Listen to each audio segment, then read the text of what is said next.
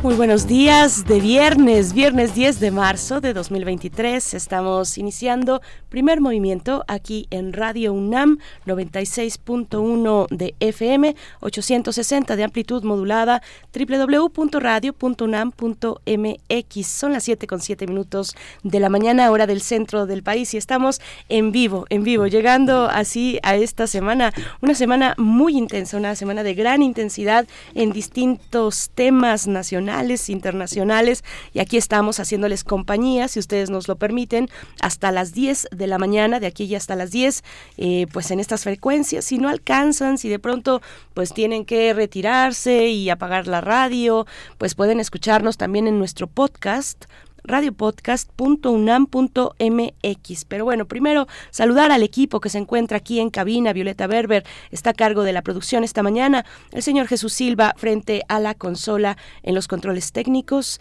Antonio Quijano, nuestro jefe de noticias, también presente en cabina. Tamara Quirós con sana distancia atendiendo sus comentarios y sus complacencias musicales que ya están llegando, ya se están formando, ya están haciendo filita en esta mañana para escuchar música que ustedes van a poner. Así es que hoy ustedes se encargan de la música. Miguel Ángel Quemain en la conducción. Buenos días, Miguel Ángel. Hola Berenice, buenos días. Buenos días a todos nuestros radioescuchas. Eh, estamos con un menú muy interesante el día de hoy, este viernes 10 eh, de marzo. Vamos a tener La caída de Tenochtitlán, una novela gráfica extraordinaria de José Luis Pescador, largo aliento, larga, larga vida, estas imágenes poderosas que eh, relatan un momento muy importante en la historia de este continente. José Luis Pescador es artista visual, autor de cómic, arqueólogo, arqueólogo aficionado, pero poderosísimo. Esa es, de las aficiones que apasionan. Por supuesto, ya es la tercera entrega. Eh, se fue, se fue de largo José Luis Pescador. Nosotros el año pasado tuvimos por aquí una charla con él, precisamente con el, primer volumen, el primer tomo de la caída de Tenochtitlán. Y el tercero fue también presentado en esta reciente fil de minería. Bueno, pues lo vamos a tener en unos momentos más para que nos hable de esta maratónica manera de abordar eh, y de plasmar la historia, eh, pues una parte de la historia, la historia de la conquista, la historia de Mesoamérica también a través de esa lucha. Así es que bueno, lo vamos a tener aquí esta mañana. Radioteatro también en esta, en, eh, hoy, hoy viernes, noche en la taberna de Lord Dunsany. Vamos a escuchar esa propuesta para el radioteatro. Vamos a tener también en la segunda hora del primer movimiento la 14 Bienal Internacional de Radio y el Concurso Internacional de Producciones Radiofónicas, uno de los momentos eh, más importantes del año para, para la radio. Y sucede en Radio Educación. Vamos a hablar con su director, Jesús Alejo Santiago, un periodista cultural eh, muy importante y ahora dirige Radio Educación y nos va a hablar de este tema. Y una recomendación escénica también, Inteligencia Actoral, obra de teatro. Vamos a conversar con Flavio González Mello, escritor, director de cine, teatro y televisión, y con Diana Sedano, quien es actriz, dramaturga y directora, egresada de la licenciatura de actuación de Casa del Teatro, que nos van a dar los detalles sobre esta obra Inteligencia Actoral. Hoy tendré el privilegio de la poesía necesaria en la tercera hora. Y en la mesa del día hablaremos de la exposición Creadoras Contemporáneas, Voces Femeninas de la FAD en San Carlos Centro Cultural. Vamos a conversar sobre esta exposición que se inaugura el próximo 15 de marzo, la próxima semana, y tendremos la participación esta mañana de la maestra Michelle Sandoval Martínez, coordinadora de la exposición, y con la doctora Mónica de la Cruz Hinojosa, autora del texto de presentación y participante con una pintura en técnica mayólica sobre azulejos. Es lo que vamos a eh, conversar, a desmenuzar esta mañana. Muy interesante esta propuesta de mujeres creadoras, de creadoras contemporáneas, voces femeninas de la Facultad de Artes y Diseño en San Carlos Centro Cultural. Bueno, pues no se lo pierdan para la mesa del día.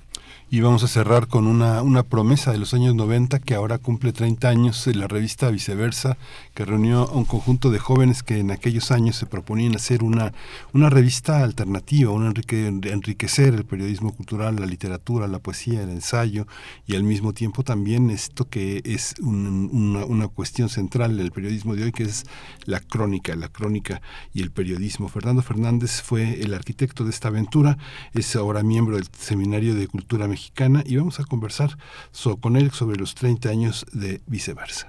pues muchas, un programa, una emisión llena de propuestas culturales muy interesantes que vamos a tener a lo largo de esta mañana, pues para ir adentrándonos en el fin de semana, para tomar en cuenta y disfrutar hacia el fin de semana y la próxima semana también todas estas propuestas culturales. Nosotros vamos con música e invitarles también a que se acerquen a redes sociales, como siempre, ya lo saben, arroba P Movimiento en Twitter y en Facebook estamos como primer movimiento UNAM. Carmen Valencia nos pide para seguir, dice, para seguir con el tema de la mujer, solicito esta canción de con Amparo Ochoa que se titula precisamente así, Mujer.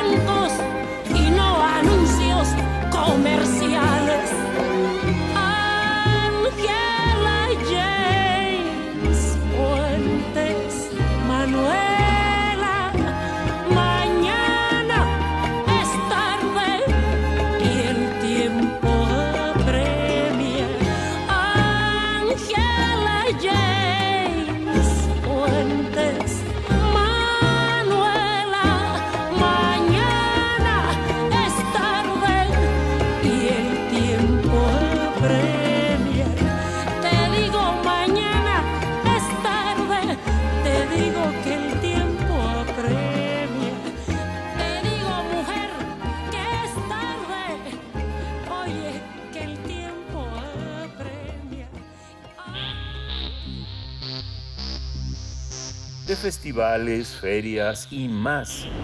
Recomendaciones culturales. José Luis Pescador, artista gráfico originario de Guanajuato, utiliza la novela gráfica como una forma de contar sucesos clave en la historia mexicana, en la historia nacional. Ese trabajo está en su novela gráfica La caída de Tenochtitlán, el primero de tres tomos, que fue publicado en 2019 y que marca el 500 aniversario de la llegada de los españoles al territorio mexicano. El autor explica que esta obra fue escrita en un estilo de cómic periodístico, con una larga gestación que se remonta a más de dos décadas de investigación, por lo que desarrolló una visión del conflicto distinta a la emitida en la historia oficial. En esta novela, José Luis Pastor busca reivindicar la visión de los vencidos que propuso Miguel León Portilla, que se basa en una perspectiva de la historia en torno a la conquista contada por las tribus y culturas subyugadas. Cabe destacar que la obra fue escrita y dibujada en blanco y negro. Además, los gráficos son inéditos y el autor los empezó a trabajar desde el año de 1998. Pescador es uno de los artistas gráficos que se especializa en episodios y personajes de la historia nacional, ya que ha publicado otras novelas gráficas en torno a la Guerra de Independencia Ignacio El Nigromante Ramírez y las ruinas de Guanajuato. Vamos a conversar sobre esta novela gráfica que aborda el tema de la conquista y hoy nos acompaña eh, José Luis Pescador, que ya está en la línea, él es artista visual, autor de cómics y arqueólogo aficionado. Así se presenta. Buenos días, José Luis, bienvenido, buenos días. Hola, buenos días, ¿qué tal? Bienvenido. Qué gusto, José Luis. José Luis Pescador, ya habíamos conversado por acá, no sé si lo recuerdas, para la primera de estas tres entregas. Estuvimos conversando contigo y bueno, esto parece no uno, sino varios maratones juntos. Son tres, tres libros que engloban pues eh, una investigación mm, de, de largo aliento. Cuéntanos, ¿cómo fue, cómo fue ese proceso? Sí, me acuerdo perfecto que habíamos eh, platicado, Berenice. Eh, el, van a ser cinco libros en total.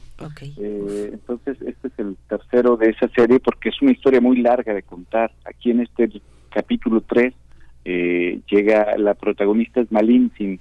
Entonces ella carga el peso de esta historia, vemos su historia de origen y cómo se llega a los conquistadores y luego cómo los guía a través de Veracruz hasta, bueno, de la actual Veracruz, hasta llegar a Tlaxcala y, ella de alguna manera actúa como diplomática y traductora y conoce bien el terreno, conoce las rencillas de las diferentes eh, naciones y ahí se encuentran con los tlaxcaltecas.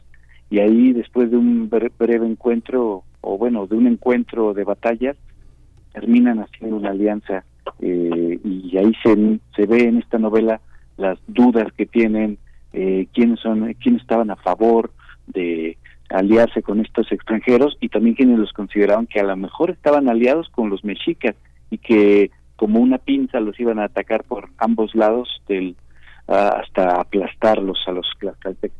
Entonces creo que es una eh, novela gráfica muy emocionante en ese sentido. Ya está lleno de batallas este volumen y luego vamos a ver qué es lo que sigue. Sí. Es muy interesante, José Luis, que eh, eh, en, muy pocas novelas gráficas, a pesar de que está en, eh, ebullición el género, tenga uno que detenerse y viajar de una manera casi cinematográfica por, por, el trabajo por el trabajo de dibujo que es verdaderamente exhaustivo.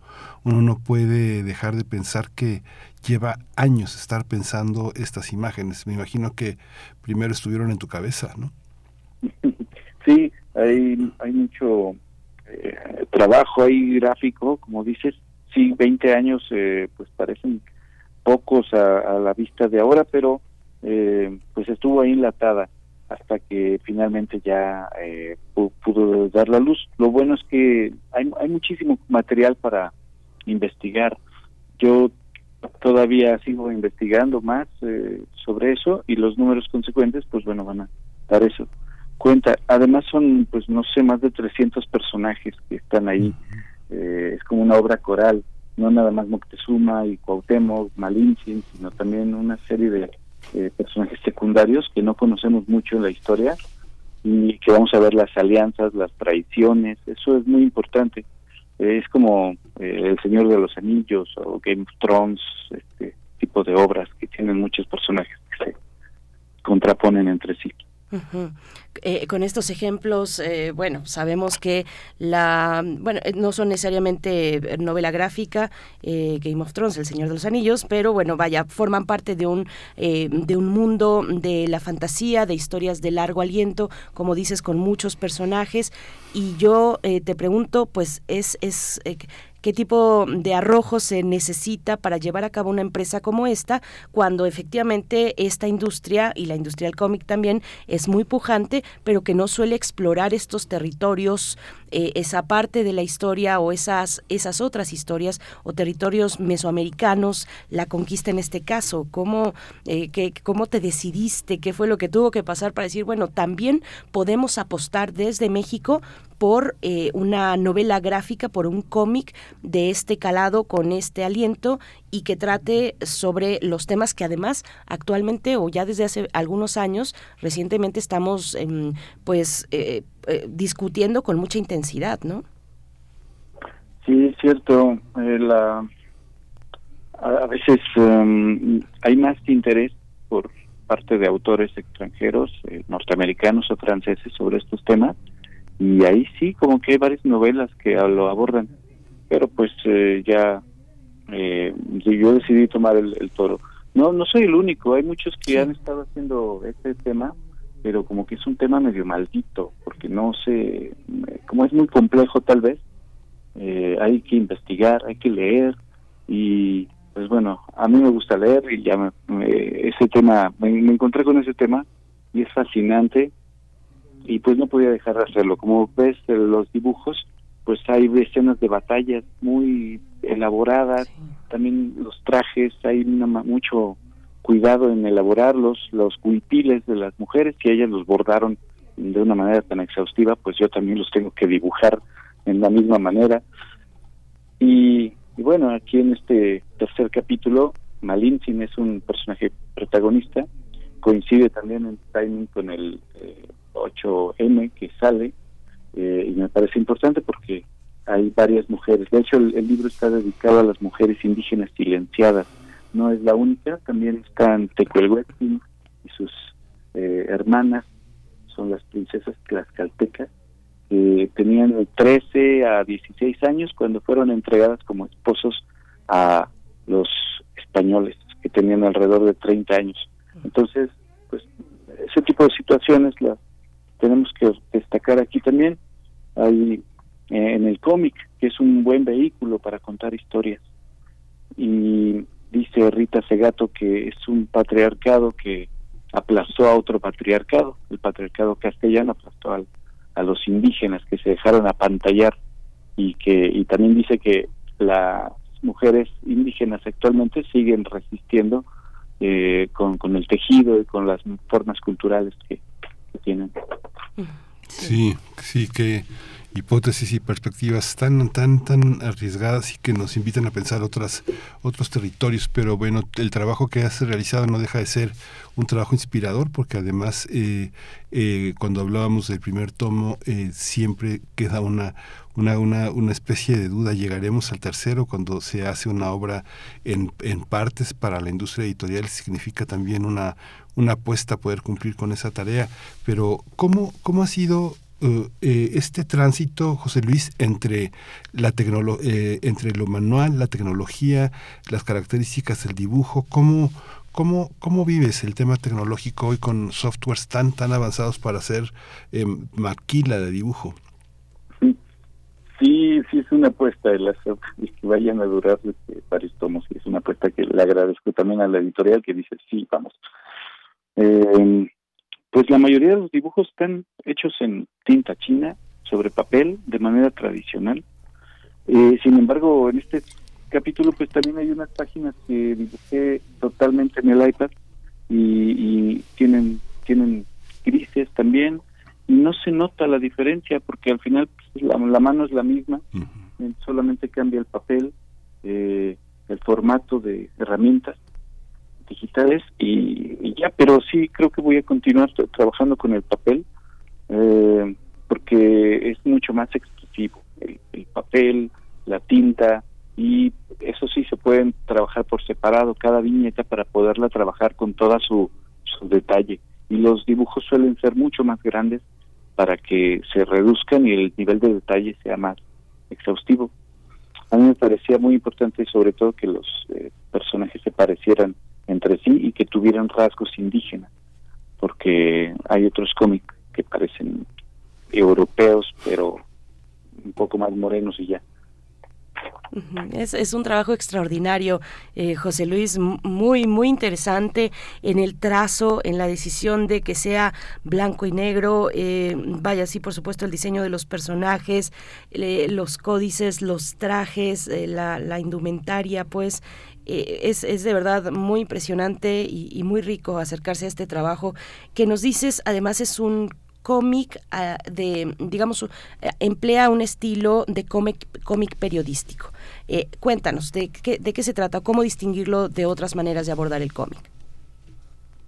Pues eh, porque hay una investigación histórica más bien sobre esto y no solo cuenta las batallas y todos los hechos ahí trágicos, sino también cuenta las pequeñas tragedias o, las historias comunes de la gente, el tianguis, la comida, muy importante, eh, la, manera en que percibían todo, la llegada de estos extranjeros que se equipara a si, llegaran eh, extraterrestres hoy día, eh, seres completamente diferentes. también la morfología de la ciudad, porque al final la ciudad de Nochtitlán es un personaje más, y también ahí se poco a poco se va dibujando su origen, los barrios que lo conformaban, las eh, diferentes zonas, porque no es lo mismo Tepito en el área de la lagunilla, que, que además actualmente conserva su sabor rebelde, y ahí fue donde, donde se terminó todo, a el área de Iztapalapa, por ejemplo, bueno, ya no está en la en Tenochtitlan, pero esa área también era otra ciudad, un vergel de jardines. Entonces, eh, de eso se trata, como de restaurar todo ese esplendor antiguo de la náhuac y llevarlo al cómic. Y esta, y esta, y esta visión también que, bueno, finalmente lograr tener un estilo, una identidad, también es una, un pasaporte a también a, trabajar tecnológicamente piezas que de pronto se podrían considerar inacabadas, pero qué difícil tenerlo fuera del ámbito de, de, la inteligencia artificial, de, la, de, lo, de los software que van completándote ideas, porque hay muchas ideas que, se, que, el mismo, que hay softwares que te proponen para completar un trazo, cerrar una idea eh, de esta manera en la que lo haces tan, tan, tan tan, tan de, de, tanto de tanto detalle no es, es algo eh, por dónde empezar José Luis se tiene que empezar por el papel o los soportes de la mano como los formatos en pantallas electrónicas que que este que detectan tu trazo, que van acomodándose a tu inteligencia manual, este, son una manera de empezar o se puede empezar por cualquier territorio?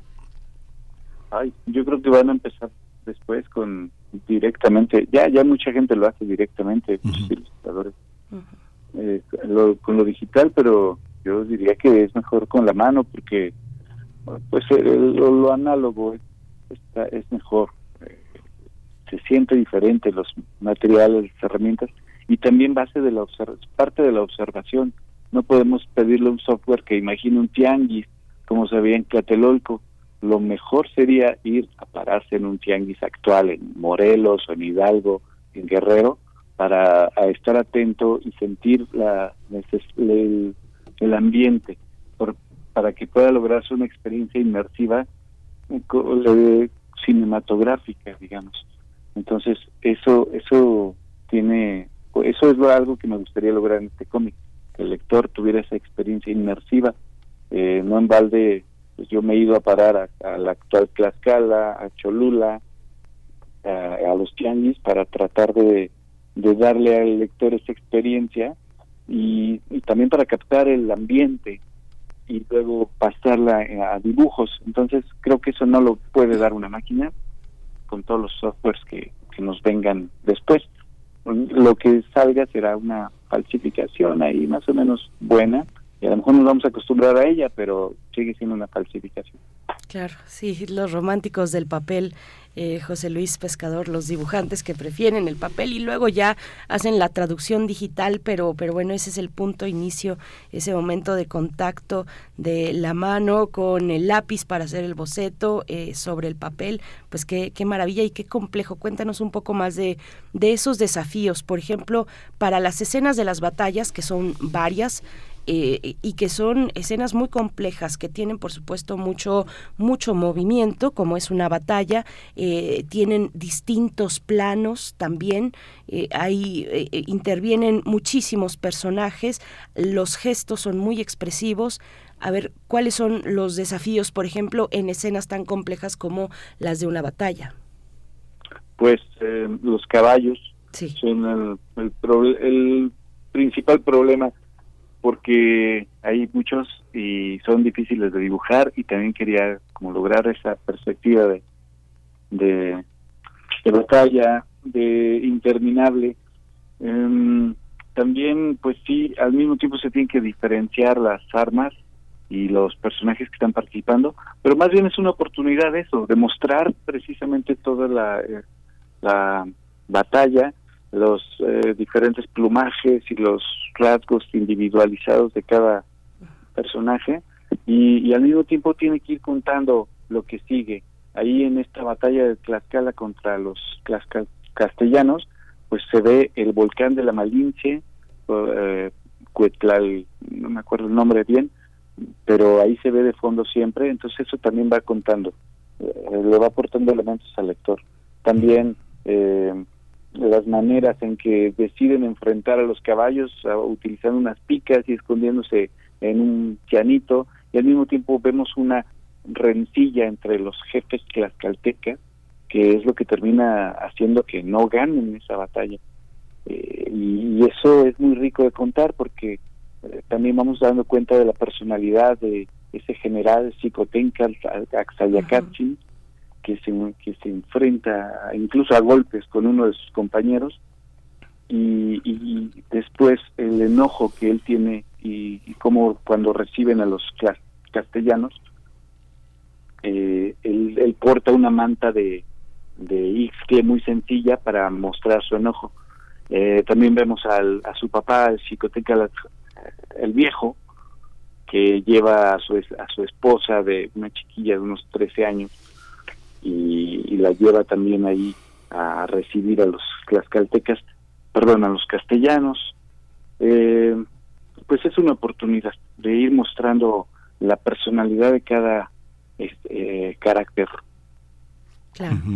Entre nuestros historiadores eh, están eh, personas muy, muy relevantes en la historia de Mesoamérica. Eh, ¿Cómo ha sido recibido tu trabajo? Porque hay una documentación que ha sido tan, tan, de, manera tan lenta, tan eh, comprometida, tan polémica, como eh, alguien que no es historiador, que no es historiador de oficio, que no trabaja, que no es un investigador, eh, se apropia de un trabajo que es de alguna manera para todos los mexicanos, que a veces un historiador, un especialista, no logra llegar a, a un público como puede llegar una novela como esta.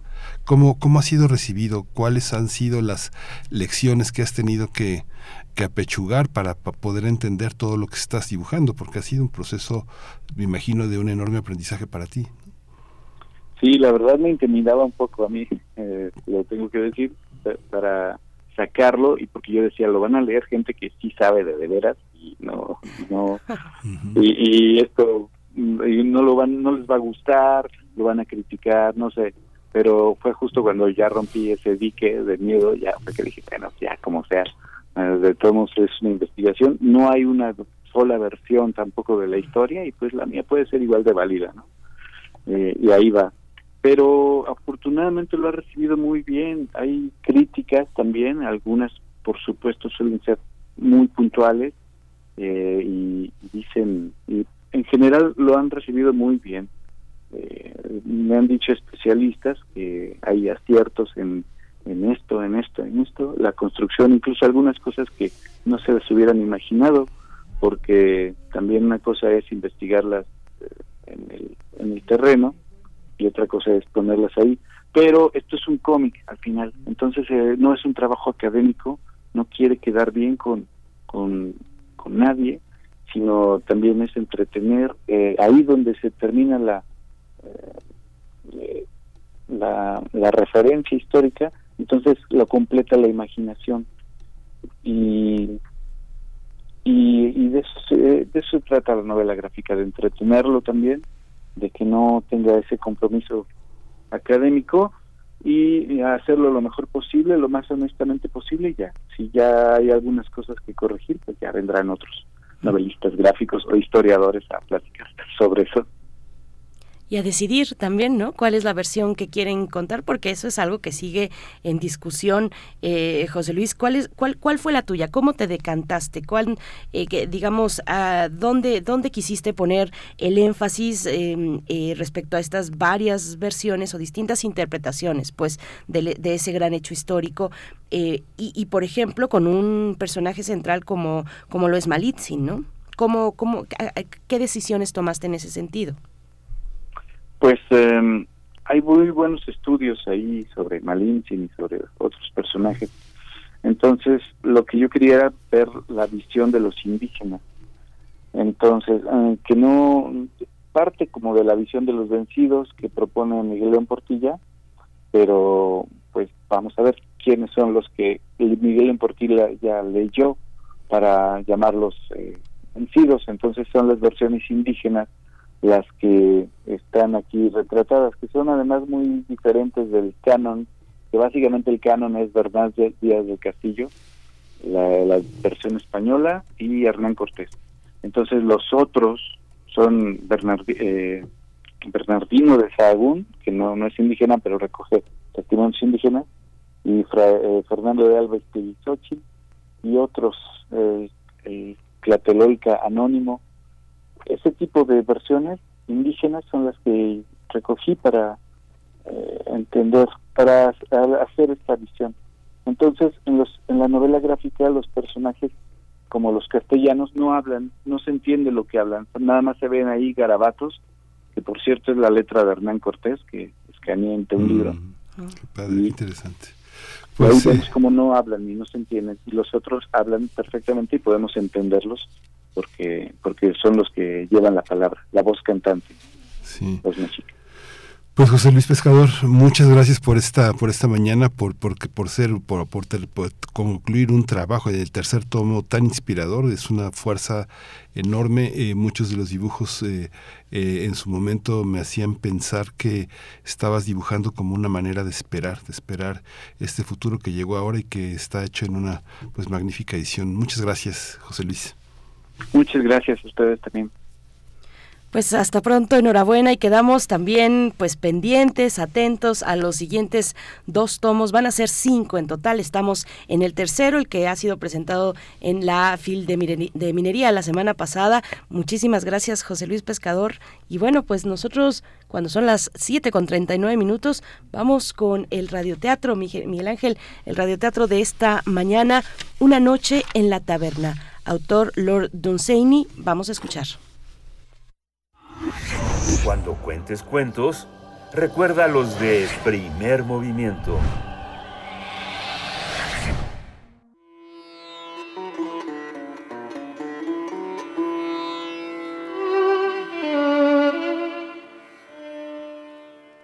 Una noche en la taberna de Lord Dunsany.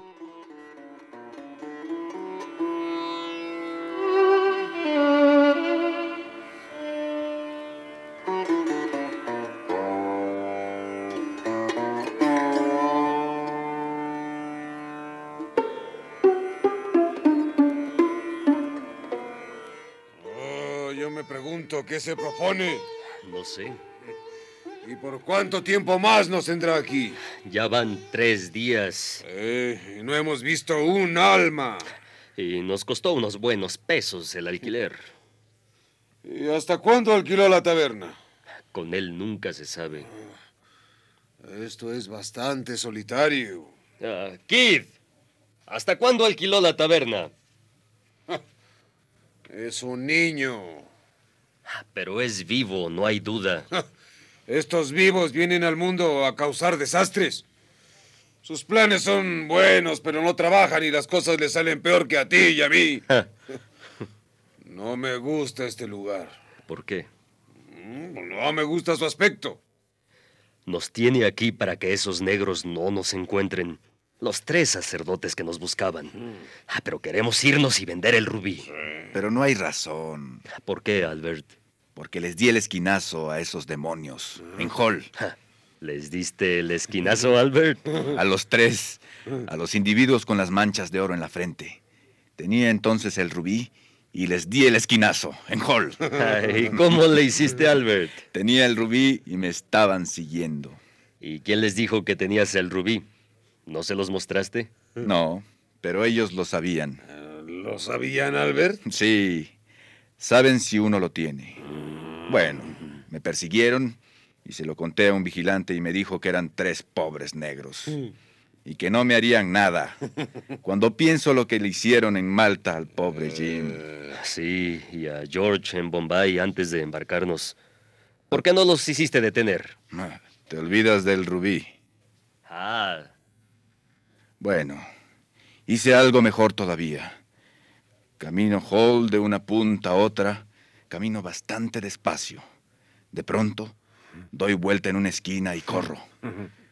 No paso una esquina sin dar vuelta, aunque de vez en cuando dejo una para engañarlos. Corro como una liebre. Después me siento y espero. No los vi más. ¿Cómo? No hubo más demonios negros con manchas doradas en la cara. Les di el esquinazo. Bien hecho, Albert. ¿Y por qué no nos contaste? Porque no lo dejan uno hablar.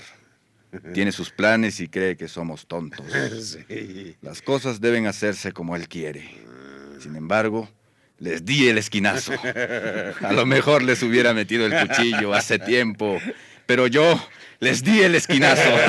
Muy bien hecho, Albert. Oye, eso, Kid. Albert les dio el esquinazo. Sí, oigo. ¿Y qué opina? Mm, bien hecho, Albert. ¿Y qué va a hacer? Esperar. Ni él sabe lo que espera. Eh, es un lugar horrible. Esto se está poniendo aburrido, Bill. La plata se nos acaba y queremos vender el rubí. Vayamos a una ciudad. Ah, Pero él no querrá venir. Entonces, que se quede. Nos irá bien eh, si no nos acercamos a Hall. Iremos a Londres. Pero tiene que recibir su parte. Eh, Muy bien, pero tenemos que irnos, ¿eh? Eh, eh, nos vamos, Kid. ¿Me oyó? Aquí tienen el rubí. Qué, qué hermoso y, y qué grande es. Nadie nos creería. Ni yo que, que lo estoy viendo. Vamos, niggers. Vamos.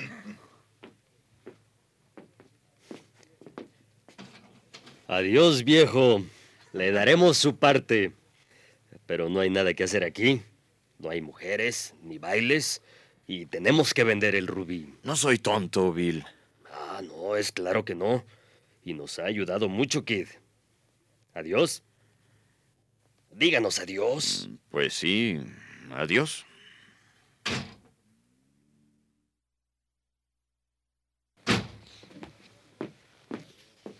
Hemos vuelto, Kid. Ya veo. Kid, ¿cómo han llegado los sacerdotes hasta aquí? Caminando, naturalmente. Pero hay 80 millas. ¿Sabía que estaban aquí? Estaba esperándolos. 80 millas. Viejo, ¿qué haremos? Pregúntaselo a Albert. Sí, pueden hacer cosas como esta. Nadie nos puede salvar sino usted, Kid. Siempre dije que era un vivo. Y no volveremos a ser tontos. Lo obedeceremos, Kid. Ustedes son bastante valientes y bastante fuertes. No hay muchos capaces de robar un ojo de rubí de la cabeza de un ídolo. Y un ídolo como ese. Y en esa noche. Eres bastante valiente, Bill. Pero los tres son tontos. Jim no quería oír mis planes. ¿Dónde está Jim? ¿Y a George? ¿Qué le hicieron? Ya basta, aquí. Bueno, la fuerza no le sirve. Necesitan inteligencia. Si no, acabarán con ustedes como acabaron con George y con Jim. No, no, no, no, creo. Esos sacerdotes negros nos van a seguir alrededor del mundo, en círculos, año tras año, hasta que tengan el ojo de su ídolo. Si morimos, van a perseguir a nuestros nietos. Ese tonto cree que puede salvarse de hombres así, eh, dándole un par de esquinazos en Hall. Usted tampoco se ha escapado de ellos. Pues aquí están. Así lo esperaba. ¿Lo esperaba? Sí, aunque no está anunciado en notas sociales. Pero he alquilado esta quinta especialmente para recibirlos. Hay bastante sitio en donde enterrar.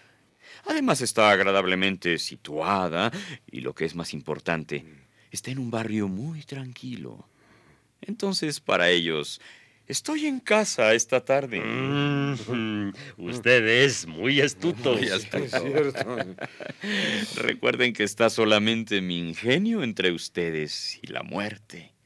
No quieran oponer sus planes a los de un caballero. Eh, si es un caballero, ¿Por qué no anda entre caballeros y no con nosotros? pues porque fui demasiado inteligente para ellos, como soy demasiado inteligente para ustedes. Demasiado inteligente para ellos. Nunca perdí un partido de naipes en mi vida.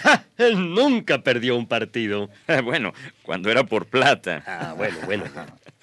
Jugamos un partido de póker.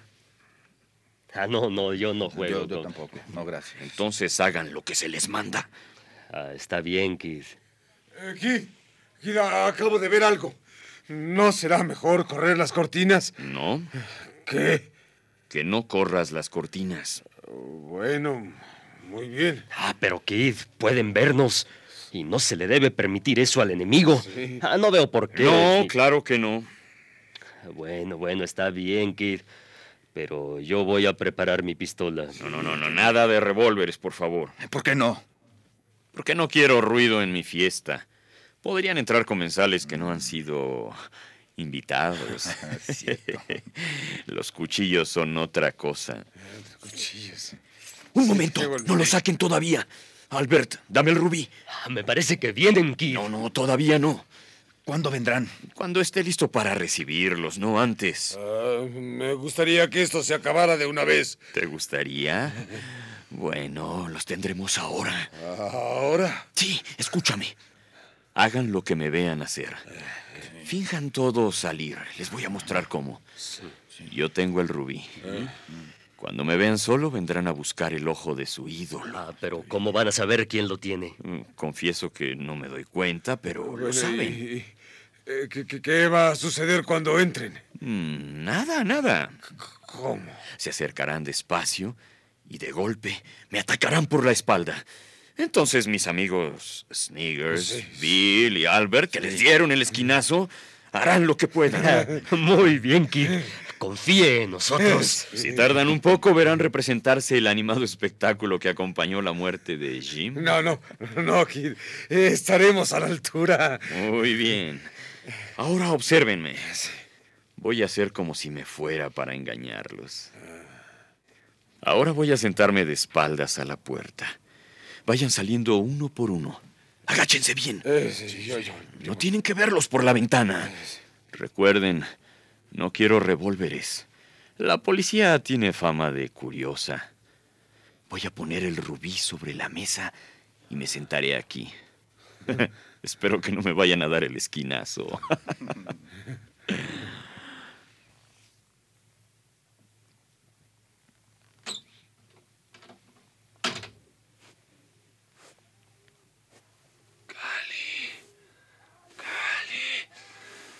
¡Cali! ¡Sobre él! ¡Cali! ¡Cali! ¡Cali! Uno menos. Hay uno solo, Kid. ¿Qué hacemos? ¿Uno solo? Sí. sí. Muy bien. Verán ahora mi muerte en mi residencia de Yorkshire. Ustedes tendrán que recibir en mi nombre las visitas. ¡Silencio! Fingiré estar muerto.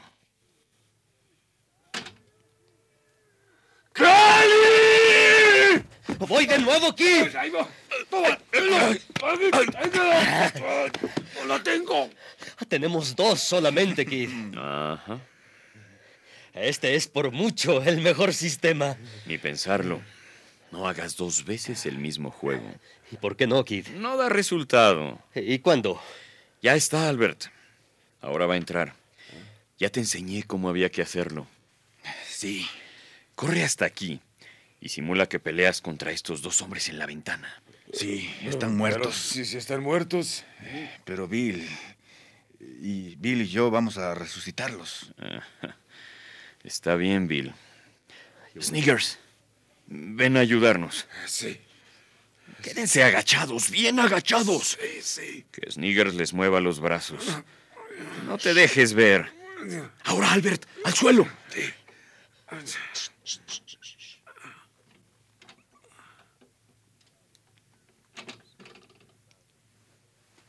Han matado a nuestro Albert.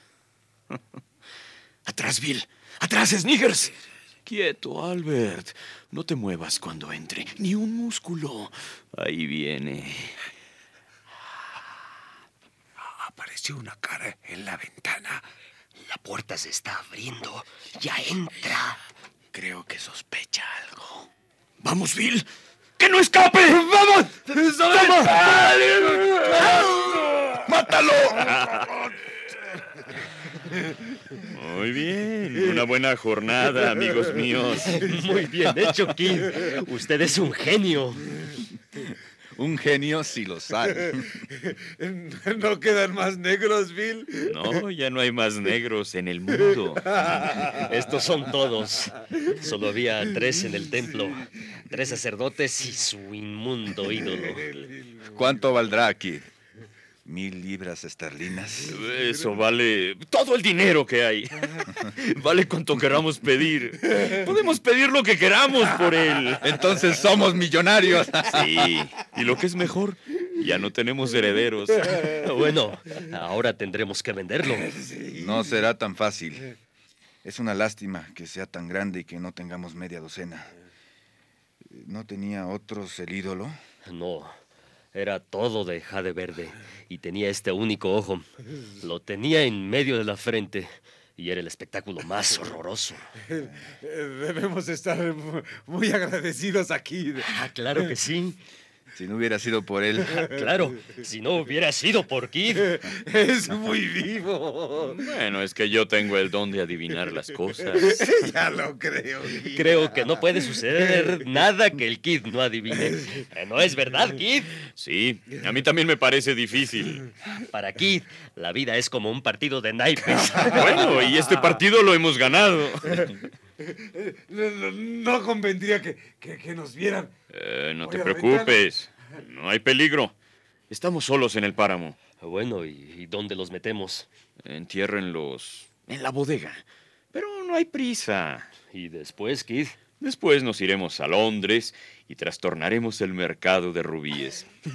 Esto nos ha salido muy bien. Bueno, lo primero que debemos hacer es ofrecerle un banquete a Kid. A los tipos los enterraremos después esta noche. de acuerdo. Muy bien. Ahí todos beberemos a la salud de Kid. ¡Viva Kid! Debería ser general o, primer ministro. Bueno, bueno, nos hemos ganado la comida. A la salud de Kid, que adivinó todo. ¡Viva Kid! Gracias. Sí, sí, Kid, que nos salvó la vida y nos hizo rico. ¡Bravo, bravo! Gracias. Ah, y a la salud de Bill, que me salvó dos veces esta noche. Bueno, pude hacerlo por tu viveza, Kid. Bueno, bueno. ¡Bravo! Adivina todo. Ah, un, un discurso, Kid. ¿Eh? Un, discurso. de nuestro general. ¿Cómo? Sí, sí, ¿Cómo? un No. discurso. Sí, que hable, que hable. Bueno, bueno, tráiganme un poco de agua. ¿Cómo que agua? Sí, agua. Es que este whisky se me va a la cabeza y tengo que mantenerla clara hasta que nuestros amigos estén guardados en el sótano. Sí, agua, agua, claro que sí. Tráele un poco de agua, Sniggers. Ándale. Ya usamos agua. ¿Cómo? ¿Dónde habrá? En el jardín. Brindo por nuestra buena suerte. Brindo por Sir Albert Thomas. Eh, por ser Albert Thomas. Por ser Williams Jones. claro, por ser William Jones.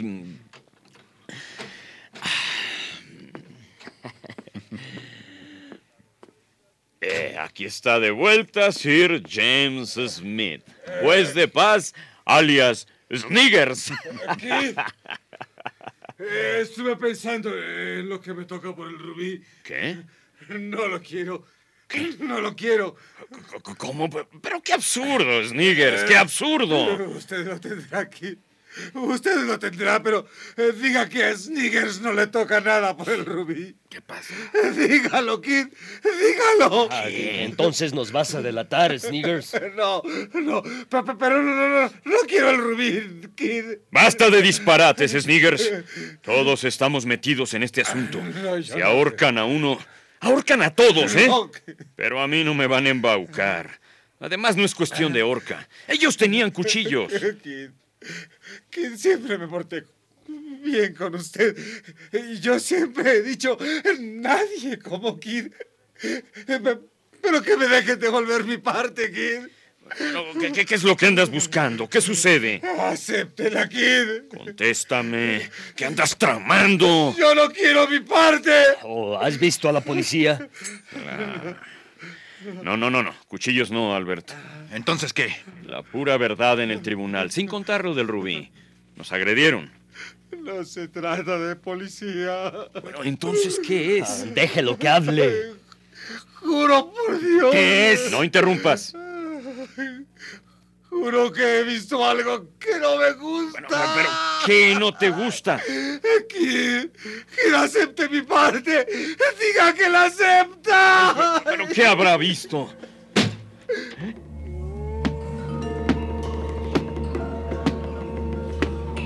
El ídolo. Está ciego. Se lleva el rubí. Dios mío.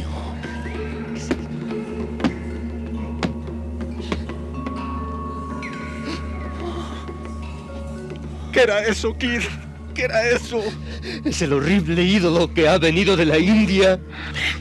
Se ha ido. Se ha llevado el ojo. Se ha ido. Estamos salvados. Sir William Jones, marinero. Albert, ¿qué es esto? ¿Qué ha sucedido? He visto. Lo he visto. ¿Qué era, Sniggers? Lo he visto. ¿Qué has visto? Sir Albert Thomas, marinero. Debo salir. No, Kid. Debo salir. No, Kid. No te muevas. Kid. No te muevas, Albert. No te muevas. Sir James Smith, marinero. No quiero salir, Kid. No quiero. Déjenme. No quiero.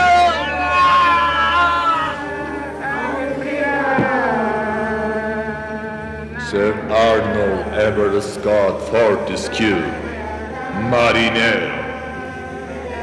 Esto no lo preví.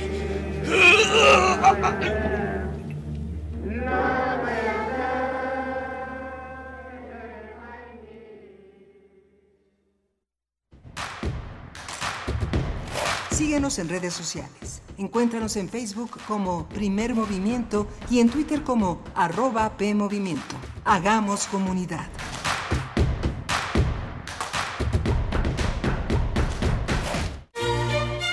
Salomé pertenece a una clase acomodada que ha vivido bajo el yugo familiar. Debe ser fiel a sus leyes morales, según las cuales los diversos estratos sociales y las castas que están abajo de su posición social solo pueden relacionarse con ella a nivel laboral, sin que existan sentimientos de empatía. Vi entrar por esa puerta la embriaguez, el grosero deseo y la brutalidad del amo ante la sierva y el desprecio. ¿Por qué no oíste? ¿A dónde? Mis hermanas tienen su propio infierno. Y fui educada para obedecer y sufrir en silencio. De la colección de ficción sonora de Radio UNAM, Memoria del Mundo de México de la UNESCO 2021 presentamos Salomé, Adaptación de la obra teatral de Rosario Castellanos, sábado 11 de marzo a las 20 horas por el 96.1 de FM y en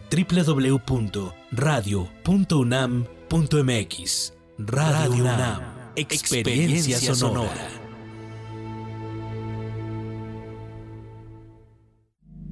Cultivemos el gusto por el arte escrito y el ejercicio de la imaginación al lado de María Ángeles Comezaña en Al compás de la letra. Rutas literarias para viajar entre textos, poemas y cartas. Todos los jueves a las 18 horas por el 96.1 de FM. Radio UNAM. Experiencia sonora.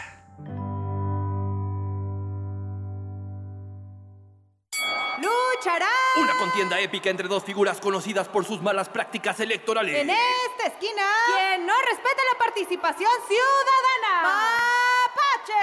Y en esta otra, con sus irregularidades en los comicios, roba urna. Y para acabar con estas artimañas, el Tribunal Electoral de la Ciudad de México y su Defensoría. Protegiendo los derechos político-electorales sin límite de tiempo. Tribunal Electoral de la Ciudad de México, garantizando justicia en tu elección. Saca, saca, saca. Ya entrados en la diversión, no falta quien saque. Pero la verdad, los inhalantes lo único que sacan es un daño cerebral irreversible, alucinaciones y desorientación. Es más grande el sufrimiento que causa su consumo que el dolor que lleva a inhalar un solvente. No te arriesgues. Si necesitas ayuda, llama a la línea de la vida 800-911-2000. Secretaría de Gobernación, Gobierno de México. Un mundo raro. Posverdad, pandemia y patriarcado.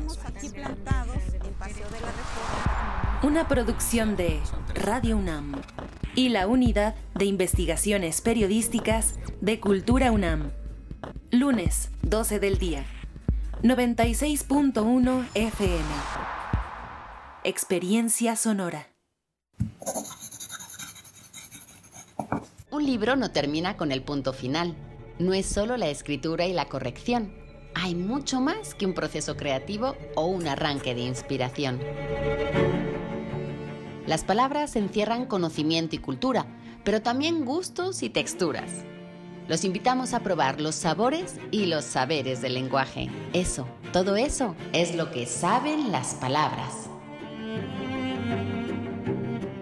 Saben las palabras el amor por el lenguaje en todas sus presentaciones, con Laura García, todos los lunes a las 18.30 horas, retransmisión sábados a las 17 horas, solo por Radio UNAM, experiencia sonora.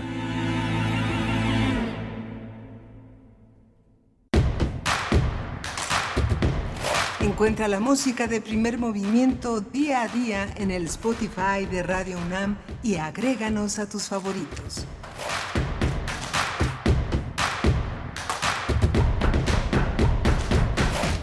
Hola, buenos días. Ya son las 8 de la mañana con 4 minutos. Estamos de regreso aquí a Primer Movimiento, la segunda hora de esta nave que navega en las frecuencias de Radio UNAM.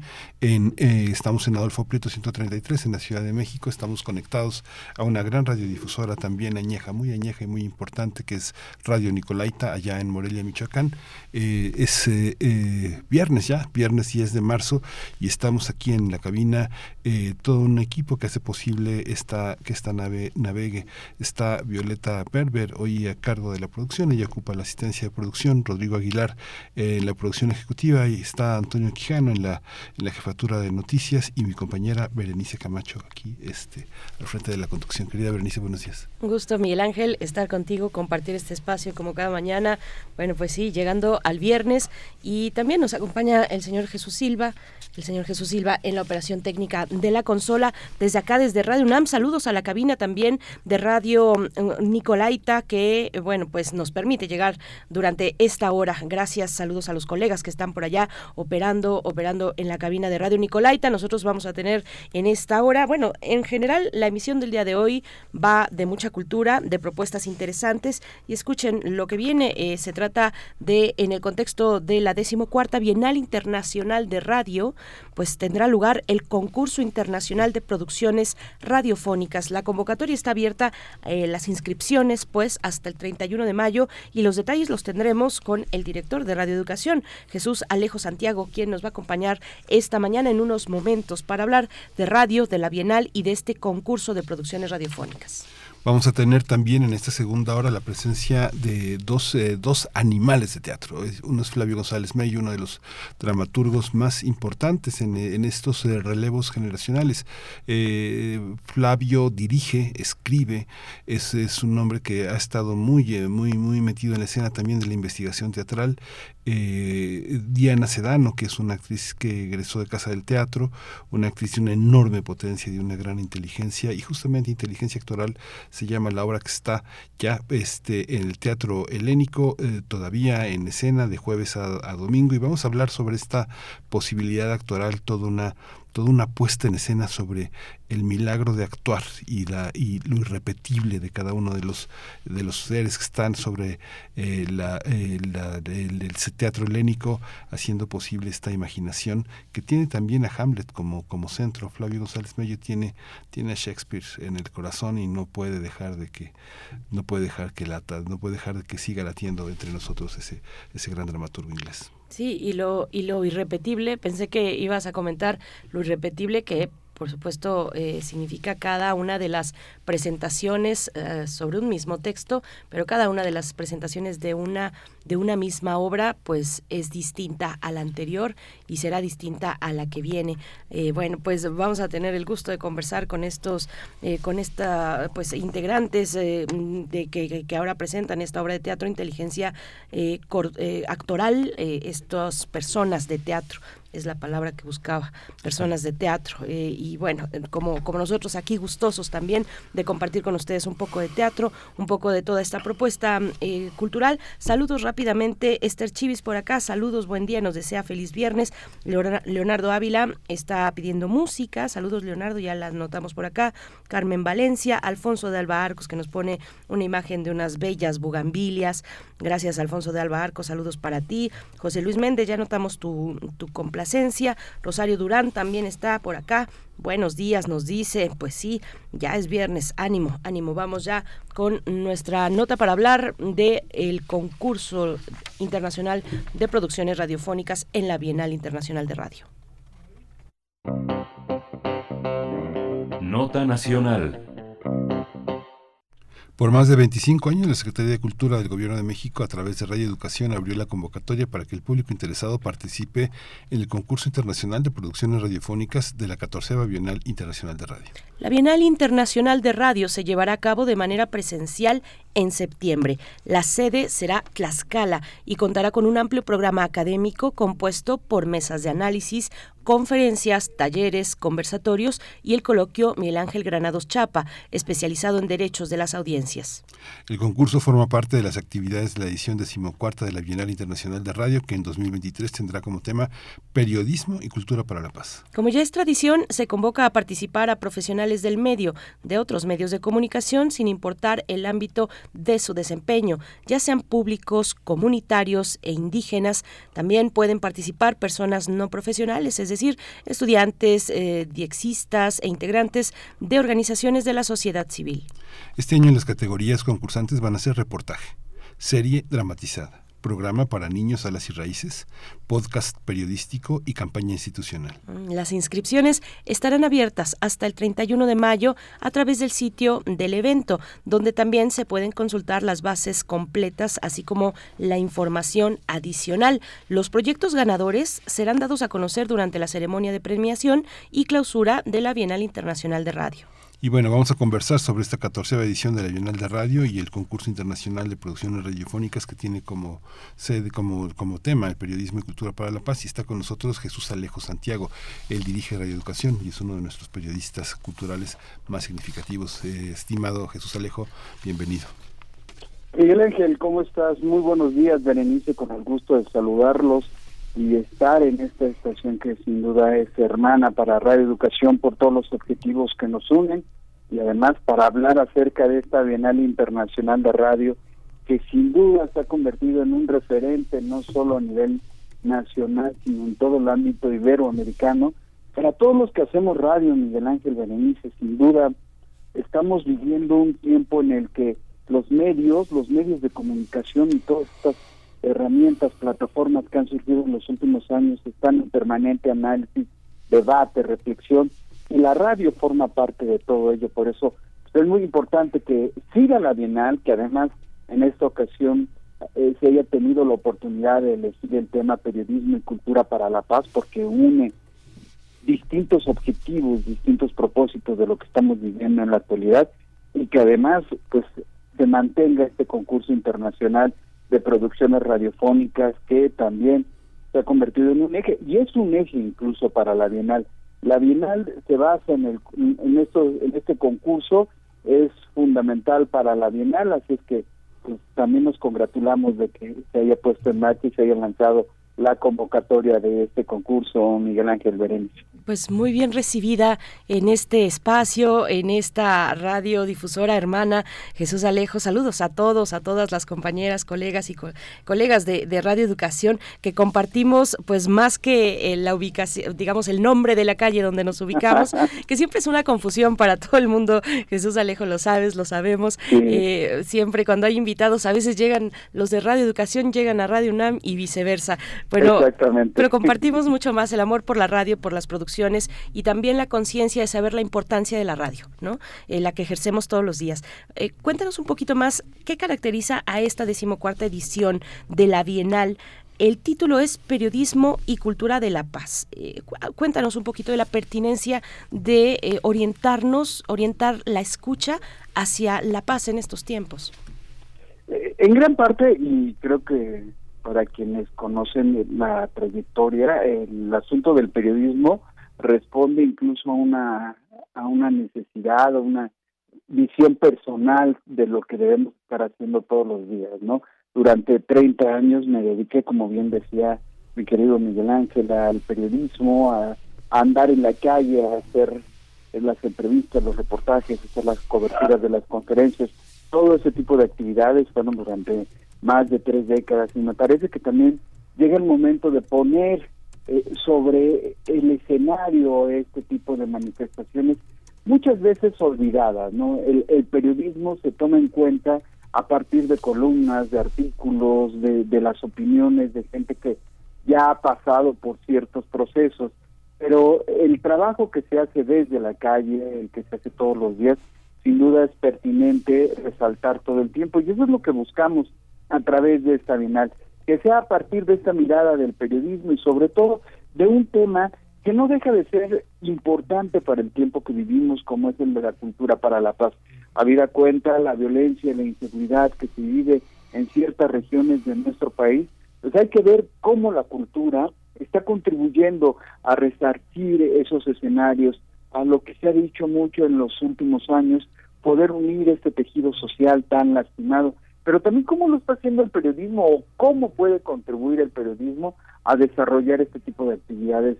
No se trata de un invento y lo sabe muy bien ver eh, Miguel Ángel, ya en los últimos años se ha empezado a hablar del periodismo de paz, de cómo el periodismo también puede contribuir a transformar ciertas visiones de la realidad que estamos viviendo, pero creo que en México y sobre todo a través de las producciones radiofónicas hace falta resaltar y revalorar los esfuerzos que se pueden ir desarrollando a partir de este concepto.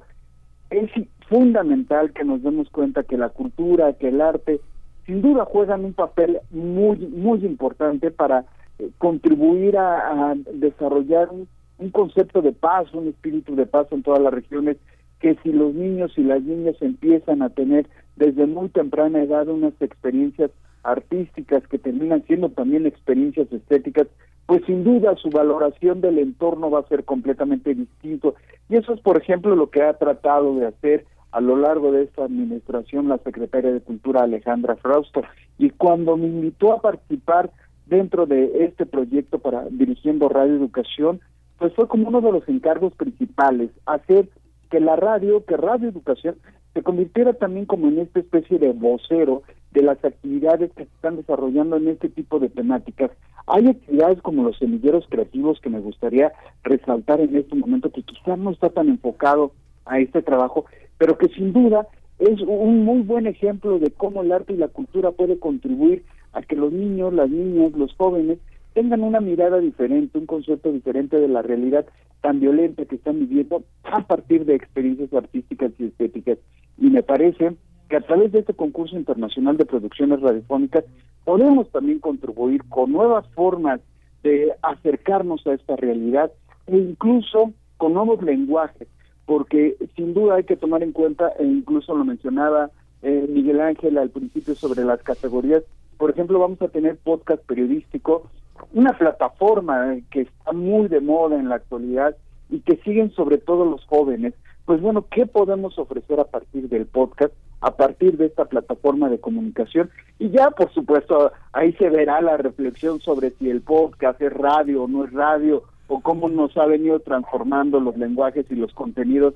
Pues sin duda el Bienal podrá ser como este escenario para propiciar esta explosión de ideas, pero esto es como el punto de partida de un proceso de reflexión que ya lleva más de 25 años. ¿Qué estamos haciendo con la radio?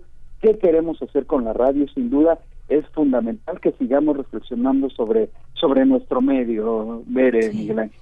Sí, también este, sí, esa discusión de si es radio o no es radio, los radioescuchas eh, que ya están eh, acosados por los horarios tan apremiantes de la semana, escuchan sus programas preferidos a través del podcast, que es radio, que fue radio y que será radio. Es algo inevitable. Y también la presencia de las audiencias, que los eh, defensores de las audiencias le han dado una carta de identidad a, a, a los radioescuchas que identifican géneros, que identifican sesgos, que tienen la posibilidad de exigir que forman de una manera participativa y que eh, solo falta un pasito, un pasitito para que hagan radio, porque ya nuestros eh, dispositivos móviles tienen la posibilidad de grabar, editar y enviar, distribuir la información. Esta parte ha sido fundamental. Este, la distinción entre quienes son y quienes no son periodistas sigue, sigue, sigue sobre la mesa, Jesús Alejo, pero ¿cómo entender la participación del radio escucha en esta dinámica de la, de la participación radial?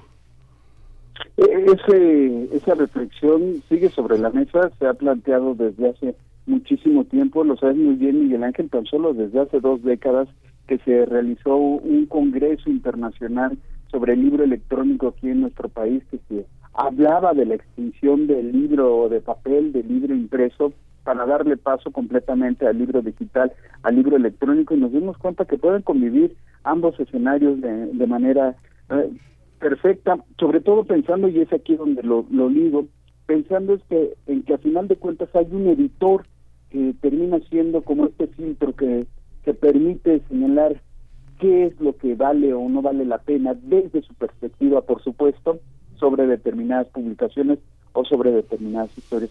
A mí me parece que sin duda hoy día y aprovechando estas nuevas herramientas, bueno, ya ni tan nuevas por supuesto, pero estas herramientas tecnológicas que tenemos a la mano, sobre todo las redes sociales que nos permiten tener este diálogo permanente, eh, yo creo que cuando hacemos, estamos en la conducción, estamos muy atentos al guion, estamos súper atentos a lo que nos digan nuestros realizadores, pero al mismo tiempo estamos atentos al teléfono celular, viendo qué es lo que nos están mandando a través de las redes sociales para poderlos compartir. Este diálogo que se está construyendo a partir de eso ya te permite ir definiendo desde mi perspectiva lo que estamos haciendo con la radio, porque estamos también respondiendo a los intereses de las audiencias. Eh, he mencionado a lo largo de este casi año que llevo al frente de Radio Educación que si bien trabajamos para una institución ya casi centenaria, hay recordar que en el 2024 Radio Educación en su formato de AM va a cumplir 100 años de existencia, que también trabajamos para una institución como la Secretaría de, de Cultura, es fundamental pensar que por sobre todas las cosas nuestros servicios están para las audiencias, que sin las audiencias el trabajo que desarrollamos todos los días no tendría ningún sentido y por eso tenemos que ir respondiendo a esas necesidades y a esos nuevos requerimientos. Hoy pensando sobre todo en cómo transformar la visión que suelen tener eh, sobre todo las nuevas generaciones sobre lo que es la radio acerca de la pertinencia o no del medio. Tenemos que ir detrás de ellos, por supuesto, sin hacer a un lado la tradición que tenemos, sin hacer a un lado las audiencias que han sido fieles y que como ustedes saben muy bien, tanto Radio UNAM, Radio Educación, estas radios con vocación de servicio público, pues tenemos unas audiencias que son muy críticas, que están muy atentas a lo que estamos desarrollando y que están atentas al grado de que si llegamos a tener un equívoco, ahí están al momento señalándolo. Y ahora con las redes sociales mucho más rápido, ¿no? Antes era por teléfono, ahora no, ahora enseguida agarran el WhatsApp y nos mandan el mensaje diciendo que nos equivocamos hasta para mencionar un verbo. Entonces, yo creo que todo ese tipo de cosas, la verdad es que está contribuyendo a enriquecer nuestros propios contenidos, porque de una u otra manera estamos respondiendo casi en el acto a lo que pueden ser las necesidades de nuestras audiencias, siempre y cuando, por supuesto, desde mi punto de vista, no perdamos la perspectiva de que somos radios que tienen una tradición y que deben responder también a un origen, a unas raíces porque si no se perdería completamente la identidad de lo que somos. Nosotros, por ejemplo, en Radio Educación, que desde 1968 estamos transmitiendo de manera continua, eh, pues no debemos olvidar que somos herederos del movimiento del 68, que somos críticos, que si bien no somos no somos, no estamos en, en contra del gobierno, no somos antigobierno, sí somos antisistema y que debemos mantener esa mirada crítica por sobre todas las cosas, porque a final de cuentas eso fue lo que nos construyó y eso es lo que ha permitido que permanezcamos todo este tiempo. Sí, Jesús Alejo, y en medio de todo ese panorama que nos compartes de, de cómo de, cómo actúan las audiencias, de cómo se expresan a través de redes sociales, de que bueno, el hecho de hacer radio en vivo, pues significa también mantener los pies sobre la tierra, porque las mismas audiencias te ponen ahí, las mismas audiencias te señalan a la menor provocación, cualquier desliz, cualquier error que a todos nos pasa, porque efectivamente pues estamos aquí atendiendo mm, varios elementos, varios frentes, pero, pero bueno, con esta, y, también significa pues atender eh, a las audiencias, es dar eh, pues una, un servicio, en este caso público, de la radio pública, pues de calidad. Yo creo que eso Radio Educación lo tiene eh, grabado a fuego porque varios de los de los integrantes de Radio Educación eh, se han dado la tarea de ser defensores, defensoras de los derechos de las audiencias muy destacados en este en este país. Pero bueno, con todo ese contexto, eh, Jesús Alejo, sí cuéntanos un poquito, te pido que nos cuentes un poquito cómo ves el panorama actual, digamos la parte más coyuntural, hablando de paz, hablando de narrativas mediáticas, hablando de esto que algunos llaman polarización, otros llaman una vida, eh, digamos, democrática, sana, saludable. ¿Cómo lo ves tú, eh, Jesús Alejo? Pues yo creo que uno de los aspectos que debemos tomar en cuenta es que al final, al final como medio de comunicación y sobre todo como un medio de servicio público estamos abiertos al debate y somos espacios idóneos para la reflexión, para el análisis de lo que está sucediendo a nuestro alrededor. En distintos momentos eh, es obvio que quienes colaboran eh, en la construcción de los contenidos de una emisora tienen su corazoncito bien puesto y saben dónde tienen eh, su corazón, de qué lado están, pero que lo más importante es mantener una identidad y la identidad que podemos tener como emisoras, en este caso Radio UNAM y Radio Educación, pues es una identidad que por sobre todas las cosas tiene un pleno respeto hacia las audiencias. Estamos abiertos al debate, estamos abiertos al análisis, no podemos cerrarnos además a, esos ejercicios que son fundamentales, eh, ya no solo a nivel macro, sino incluso a nivel de estos sectores ya de más de medios de comunicación, que quizás incluso yo pensaría en ciertos momentos que también tendríamos que participar de manera más amplia en estos ejercicios de reflexión, en esestos debates sobre la realidad que vivimos. Me parece que resulta fundamental que nosotros como emisoras públicas podamos participar de todo este tipo de trabajos, de ejercicios, porque al final, incluso nuestras emisoras, es obvio que tenemos gente que está de un lado o está del otro. Y nosotros como medios de comunicación que tienen que ejercer la libertad de prensa, que deben respetar la libertad de expresión de los mismos colaboradores, pues tenemos que comenzar con el ejemplo, pensaría yo, ¿no?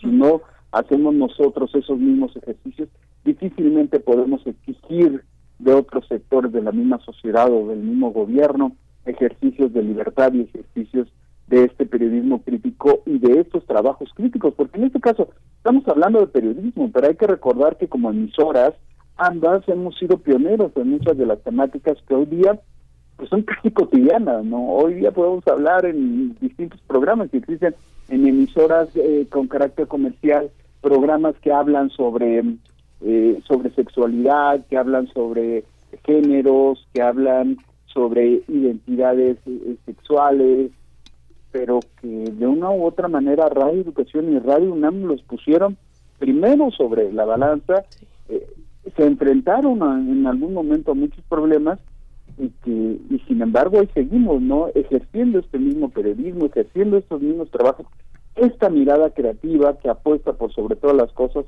por los contenidos insisto en la idea del debate. Un poco lo mencionas Dere pensando en la, en la parte más política pero nosotros hemos participado como emisoras públicas en debates sociales en debates culturales y por supuesto no podemos hacernos a un lado en estos debates más políticos que no dejan de ser debates públicos y que además pues, son parte de las preocupaciones de nuestras mismas audiencias. Fíjate Jesús que en este sexenio que se ha puesto tan eh, en, en, un término tan importante el periodismo, en lo personal he insistido mucho en que los principales enemigos del periodismo no, no solo son los sicarios que están en, en las coberturas más difíciles, sino los propios patrones del periodismo, que pagan tan mal, que tienen condiciones tan precarias para el trabajo, cómo se puede hacer un trabajo para la paz en condiciones tan violentas laborales, en de tanta exclusión, en el mismo en el mismo trabajo público, los contratos de honorarios, la falta de permanencia, la falta de garantías a las trayectorias, eh, cómo cómo cómo luchar con esa con esa parte el acento está en el periodismo no en los programas educativos sino en el periodismo a lo largo de este de mi vida como periodista he escuchado a muchos funcionarios decir pero si es un periodista de radio educación, si está, trabaja para hacer, ¿por qué nos castiga con esas preguntas, con esa rudeza, ¿no? Y, sobre Radio Educación no hay una declaración de autonomía, se la han ganado, se la ganaron en 94 cuando fue parte de los medios que entraron a la cobertura de Chiapas, con eh, Marcos distinguiendo a Radio Educación como parte de los medios con credibilidad. ¿Cómo hacer un periodismo para la paz cuando los periodistas vivimos este, en una violencia laboral tan fuerte? Pues yo no sé, a final de cuentas eso es un debate que debemos tener sobre la mesa todo el tiempo, por eso pensábamos en la pertinencia y en la importancia de tener este, este tema como eje, como tema de este esta Bienal Internacional de Radio. Pero aquí lo que me, surge, Miguel Ángel, es un poco la reflexión sobre el papel que juega el periodista en la realidad. Como bien mencionas, eh, hoy día pues como que se ha olvidado esta especie de, de interés hacia el trabajo que se hace desde el periodismo pensando muchas veces en un tipo de periodista, pensando exclusivamente incluso en el periodista que ejerce el trabajo en un solo ámbito. Es muy diferente cómo lo hacemos en la ciudad, eso lo sabemos muy bien y lo sabes muy bien Miguel Ángel, a cómo se ejerce en, en algunas en algunas capitales incluso de los estados.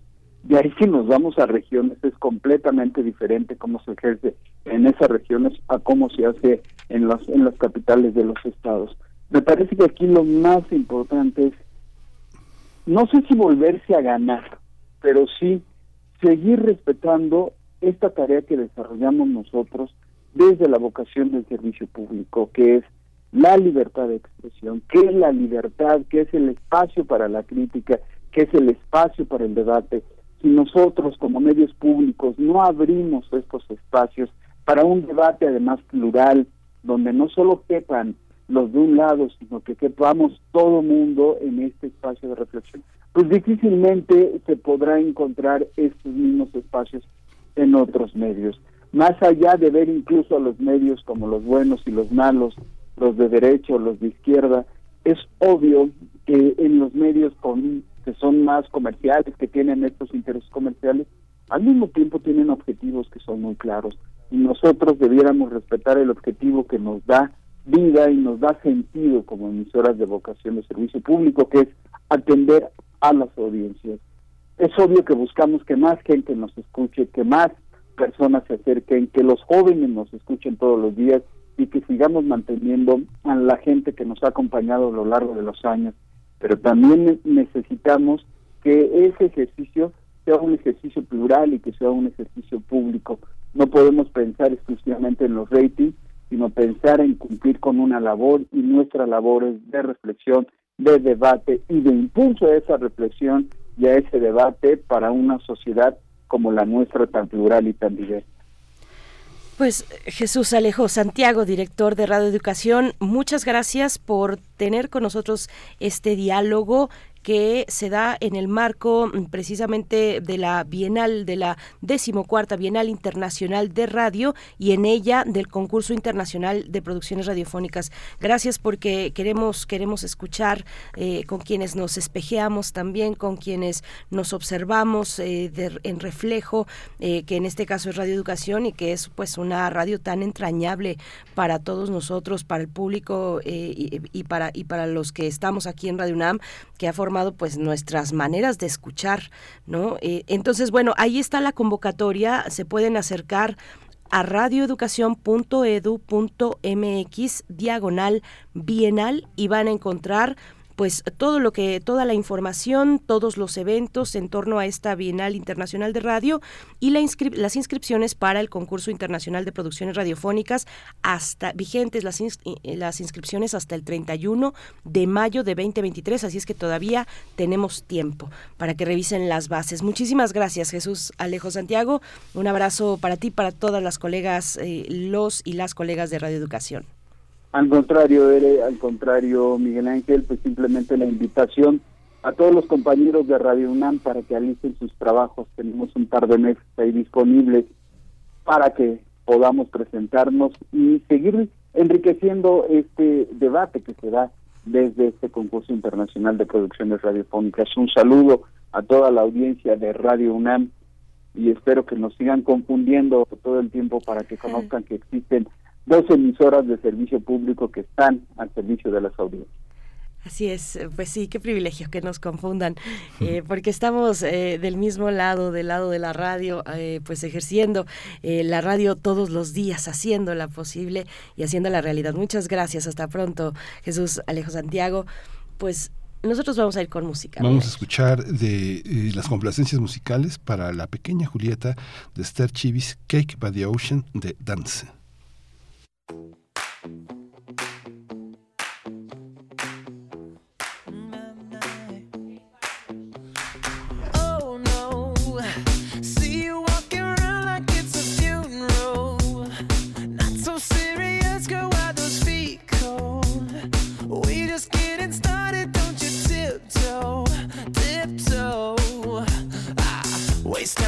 Masterpiece, to waste time with the masterpiece.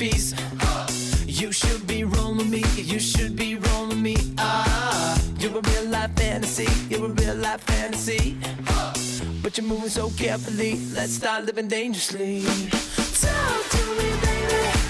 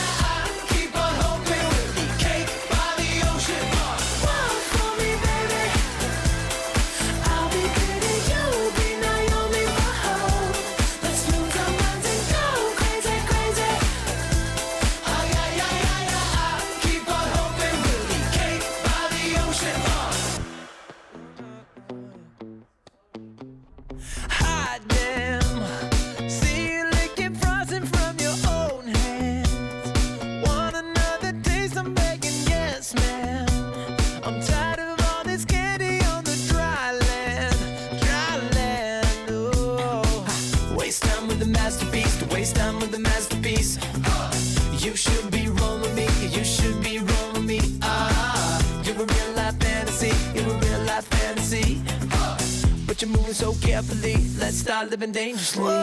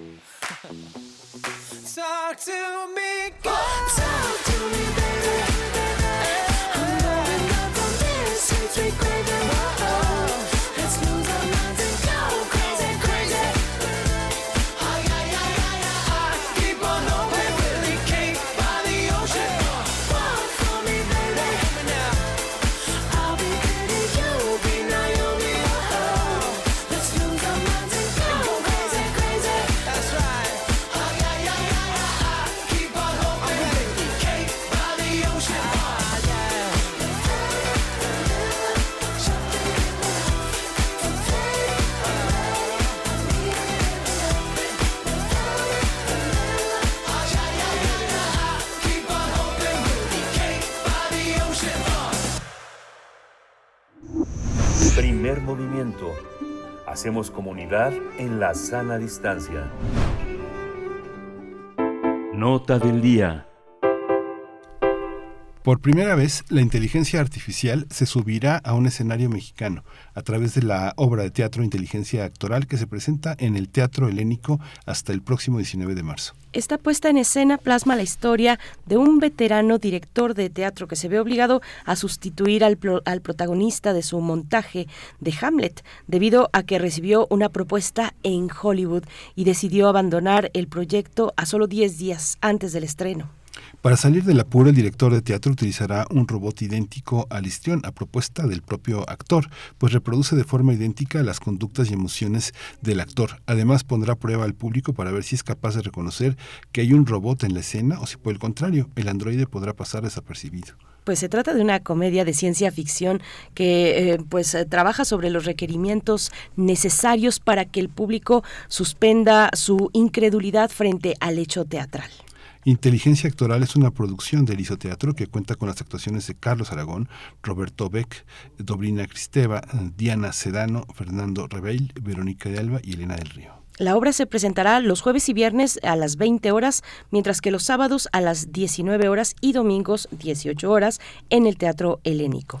Vamos a conversar eh, sobre esta obra que plantea este uso de inteligencia artificial en los actores y está con nosotros Flavio González Melo, Mello, escritor, director de cine, teatro y televisión. Flavio González, bienvenido, buenos días. Gracias, muchas gracias este, por invitarme. Buenos días.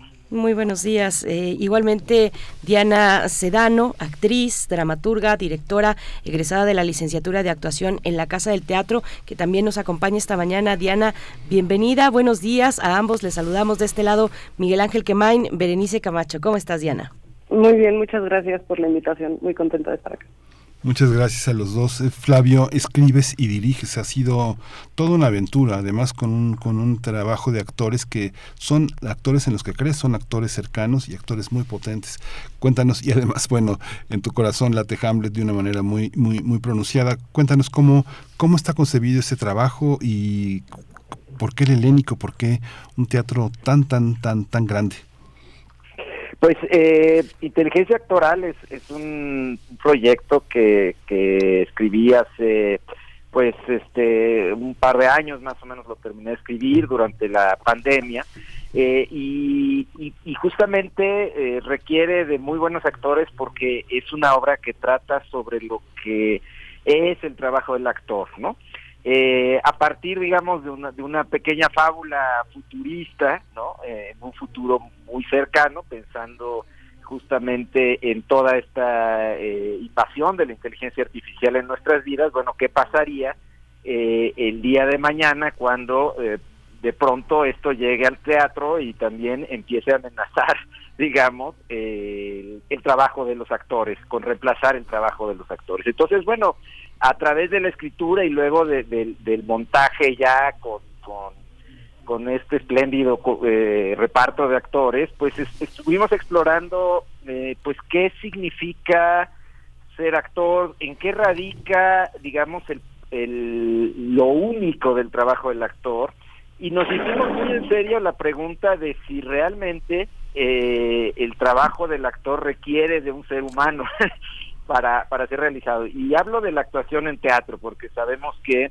eh, bueno, ya hay recreaciones virtuales de actores que ya se murieron y cosas así para, para las series audiovisuales, Pero claro, el teatro desde hace más de dos mil años requiere de, un actor de carne y hueso enfrente de un espectador de carne y hueso. Entonces, un poco eso es lo que estamos eh, cuestionando y cuestionando, eh, eh, tratando de encontrar realmente eh, si esto sería posible, no de negarlo de, de- de- de entrada, como sería, pues, la, creo que la inclinación de la mayoría de nosotros sería decir, no, eso no es posible, eso no, no va a pasar, pero realmente creo que sí puede pasar y en el y en el camino, bueno, pues realmente eh, yo creo que es es eh, de algún modo un- una especie de tributo al teatro y al, y al arte del actor, ¿no? Este, cuestionarlo a fondo, pero finalmente mostrar al público eh, eh, qué es eso que hace único o no el trabajo de un actor sobre un escenario. Sí, imagínate, si hay futbolistas que juegan mejor en los juegos y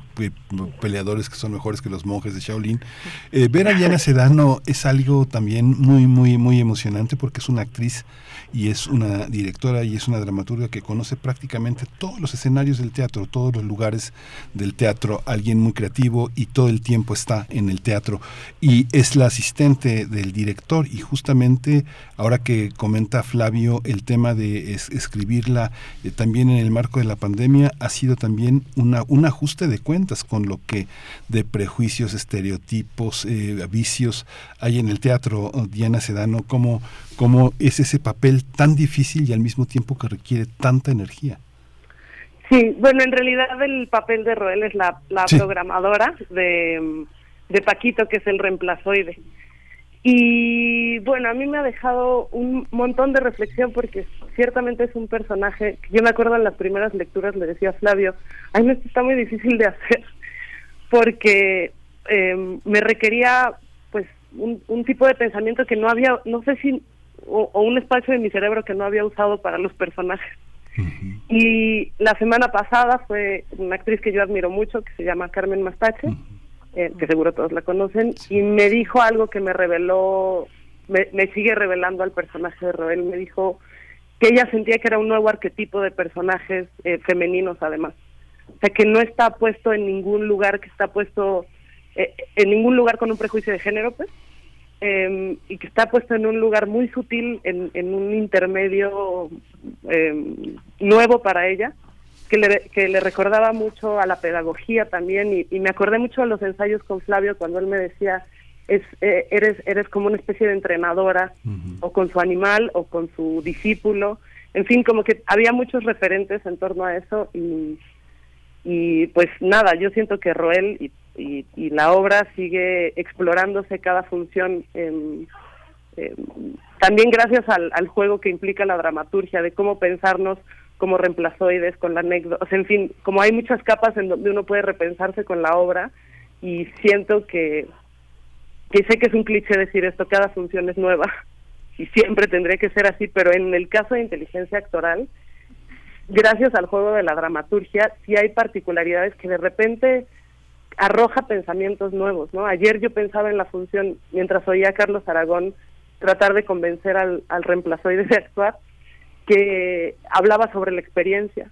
Y luego me quedé yo pensando un montón de, de lo que nos ahorra en tiempo la inteligencia artificial, que es, que es, que es, que es como la, la fascinación de nos ahorran, em, sí, tiempo, nos, nos vuelve la vida más fácil, pero nos reduce el campo de experiencia. Y un actor es ante todo pues su experiencia también en relación a la vida, a la, imaginación que pueda tener, a todas esas posibilidades. Y ahí yo decía, no, no, eh, esto no va a pasar, este, siempre vamos a necesitar actores y actrices de carne y hueso porque necesitamos la experiencia. Eh, en fin, siempre me deja pensando muchas cosas en actuar, en inteligencia actoral.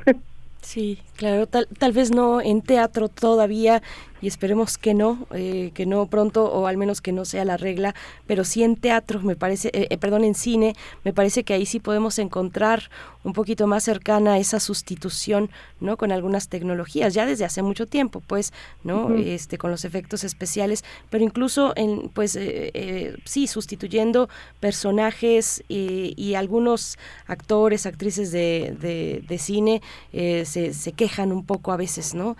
De que cómo, cómo, voy a, cómo, cómo voy a poder actuar aquí si estoy en un cuarto verde, ¿no? En una pantalla verde y estoy tratando de construir a partir de mi actuación todo lo que hay alrededor, pero en realidad no hay nada.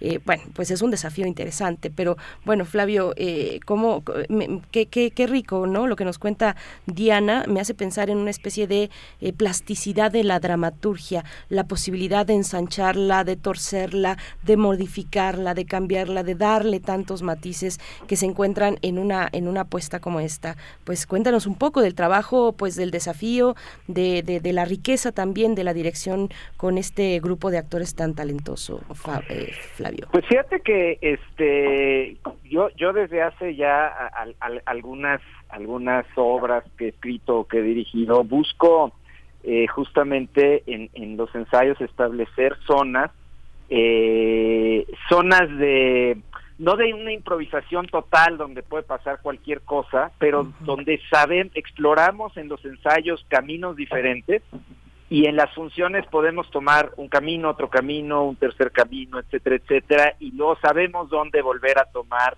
eh, digamos, la avenida principal de la obra para que para que tampoco se vuelva este un poco caótico, ¿no? Entonces eso eso es algo que en esta obra particularmente fue muy interesante explorar. Justamente es una obra donde hay zonas importantes de ambigüedad, ¿no? Este, empezando por la pregunta que se formulan los personajes y que en algún momento se le formula al público acerca de si, si, si, si, si los demás son capaces de, diferenciar quién es el quién es el robot y quién es el humano cuando los dos eh, lucen por fuera idénticos, ¿no?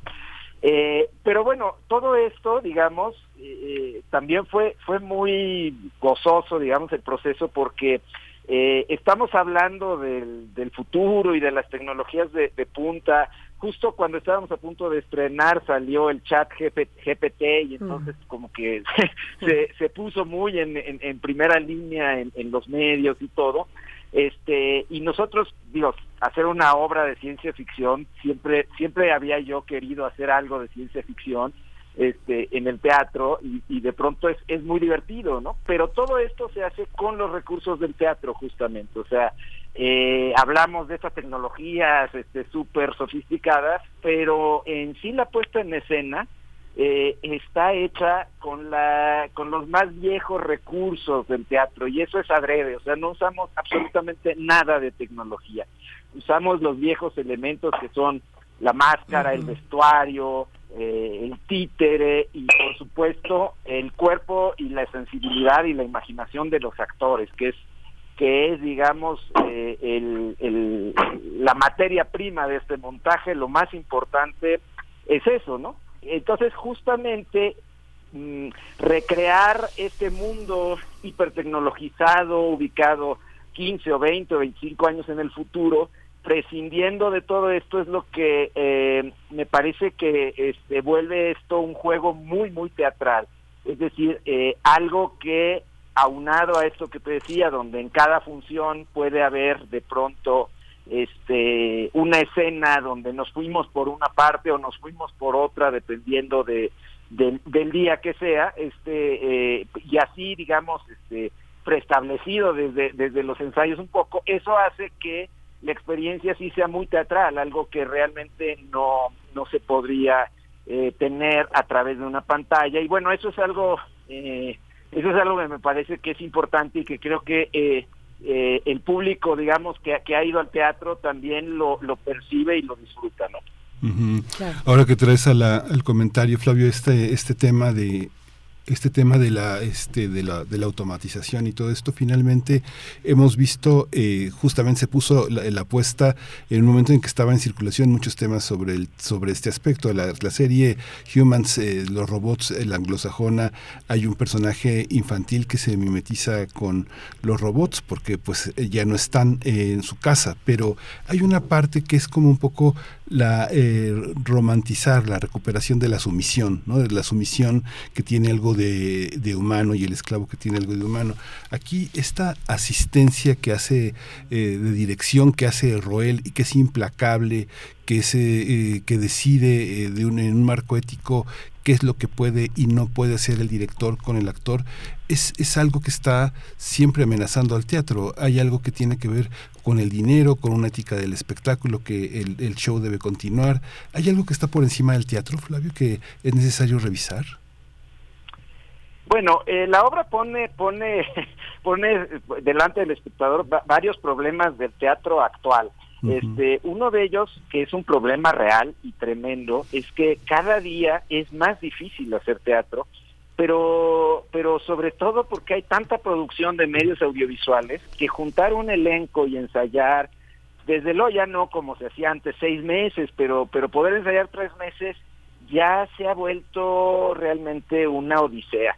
Y, y, y yo que me muevo en los dos, en los dos, digamos, medios y que, y que he escrito cine y he dirigido algunas cosas en cine, etcétera, la verdad es que cuando hago teatro sí, sí, sí siento que hay que defender el, el digamos, el sentido de hacer, de, de hacer teatro, ¿no? Yo creo que ese es un motor importante de esta obra. La obra empieza así, empieza con, pues eso, con un actor, un director que enfrenta el problema de un actor, pues que lo deja 10 días del estreno, ¿no? Este, eh, porque pues le, le ofrecieron algo más importante. Eh, a mí eso me hace un poco pensar y eso es algo que, que está en la obra y que luego estuvimos trabajando en el proceso de ensayos donde afortunadamente eh, tuve eh, ahora sí que el privilegio de un reparto que además de muy buenos actores se comprometió, se comprometió los cuatro meses de ensayo, pero eso es realmente ya muy difícil y entonces una de las cosas que, que digamos mostramos es eh, por qué nosotros mismos nos estamos eh, autosaboteando como gente de teatro a la hora de eh, decir, sí, vamos a montar esta obra y entonces parecería que todos, desde el director hasta el actor, hasta casi prácticamente todos los que están involucrados en algún momento, parecería que no quisiéramos hacer la obra, es muy paradójico y por supuesto que todos sentimos y decimos que sí la queremos hacer. Eh, es un problema que rebasa, aunque la obra, bueno, es una, es una comedia y entonces tiene, en fin, eh, retrata algunas conductas y algunos caracteres este, muy, muy este, arquetípicos de, nuestro medio, pero, pero creo que rebasa las individualidades. Es un problema realmente que se ha vuelto un problema eh, de gremial, digamos, este, y yo siento que en ese sentido, este, pues hay al menos una forma de teatro que sí está en peligro de extinción. No el teatro en sí mismo, porque afortunadamente pues siempre se renueva y hay sangre joven que además este, se sale de los cauces institucionales y todo, pero hay una forma de teatro que está en peligro de extinción porque parecería que pues todo mundo está emigrando a, la- a, a- los medios audiovisuales, ¿no? Y eso eh, a mí me parece como muy preocupante y es, y es parte. No sé si por ahí va tu pregunta, la verdad, ahorita Sí, sí, sí, hablando, justamente. pero este, pero bueno. Sí, justamente tener esos ensayos tan prolongados y ese profesionalismo y además poner en escena el juego de la vanidad, de las equivocaciones, de la incapacidad de memorizar un texto, pero por otra parte, la capacidad de memorizarlo todo, lo que está en el texto y lo que no está en el texto, lo que está en la Wikipedia y lo que está en el corazón del actor. Aquí Diana, no sé, Diana va a estrenar una obra el próximo 30 de marzo, pero ¿cómo salir, cómo comprometerse de una manera tan intensa con un, con un, con un director? Yo creo que también tiene que ver con el director que está atrás, que es Flavio, que además es un escritor y que eh, al mismo tiempo está destronada en la puesta en escena la figura del director. El director es entre otros, entre otras cosas, la persona que dirige la obra, pero hay muchas otras cosas que hay en la escena y el director, pues, ha, ha caído, ha, sido destronado del teatro contemporáneo. Diana, ¿cómo lo ves tú? Eh, bueno, en principio de cómo comprometerse, pues yo sí como empatizo, encontré que empatizo mucho con, con todo esto que está expresando Flavio. El otro día platicábamos y, y yo decía es que no puede ser que el teatro sea algo que pasa entre lo que te sale una serie. Que siento que un poco se ha vuelto eso. Y tiene que ver también, o sea, muchas co o sea, muchas cosas que han evolucionado o involucionado en la vida, también con los apoyos, el presupuesto, los tiempos de, de, de temporadas, en fin, una serie de cosas que, que, se- que habría que cuestionarse del, de lo de alrededor del, del evento teatral o del fenómeno de lo teatral. Eh, y yo encontré, pues, la verdad a mí me emocionó mucho trabajar con Flavio y e ir descubriendo que es un director que aun cuando cuando el, director en la obra de inteligencia actoral está siendo destronado, eh, a mí me parecía súper interesante ver a Flavio con toda la experiencia que tiene haciéndose esas preguntas de verdad.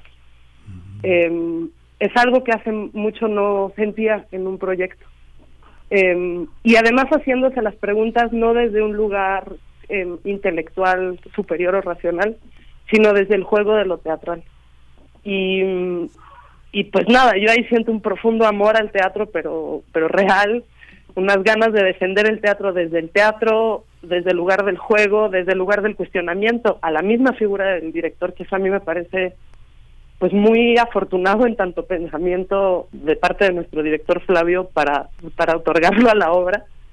Y pues bueno, en principio eso, cuando tienes un, equipo así, un, texto como, como lo es inteligencia actoral y, y digamos un capitán del barco que te está llevando a todo un viaje de reflexión, no nada más sobre la actuación, sino sobre en dónde estamos en la vida frente a la experiencia, pues no queda más que confiar y subirse, ¿no?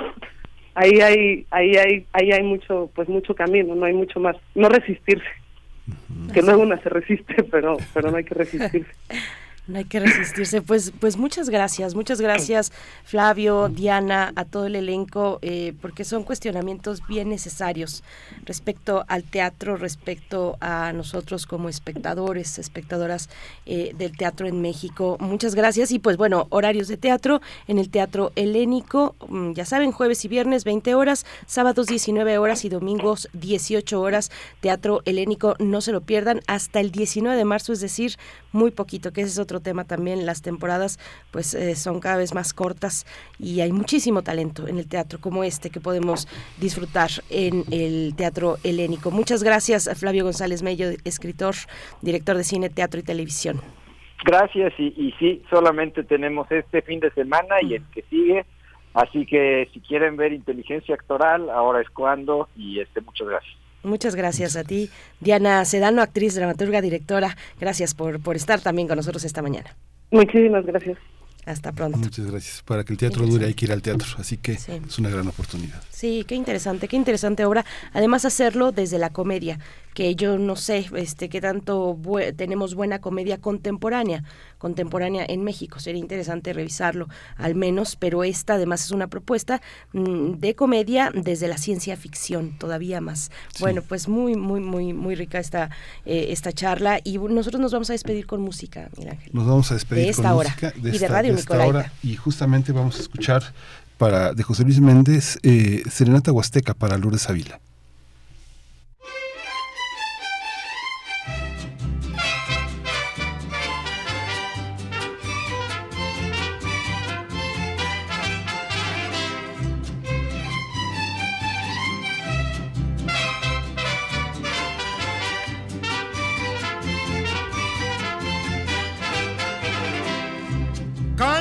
De tu ventana, pa' que sepas que te quiero. Tú a mí no me quieres nada, pero yo por ti me muero. Dicen que ando muy errado, que despierte de mi sueño, pero se han equivocado porque yo he de ser tu dueño. ¿Qué voy a hacer si de veras te quiero? Ya te adoré y olvidarte no puedo.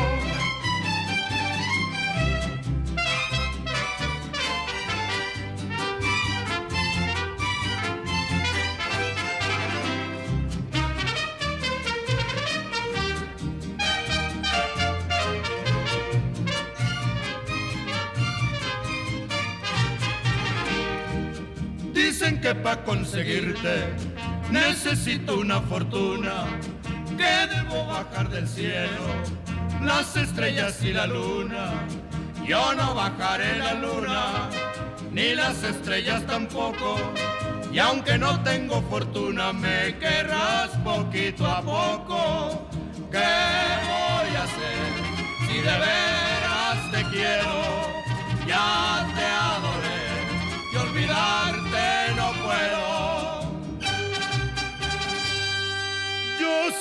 hay muchas mujeres y que sobra quien me quiera, pero ninguna me importa. Solo pienso en ti, morena. Mi corazón te ha escogido y llorar no quiero verlo. Ya el pobre mucho ha sufrido, ahora tienes que quererlo. ¿Qué voy a hacer si de veras te quiero? Ya te adoré y olvidarte no puedo.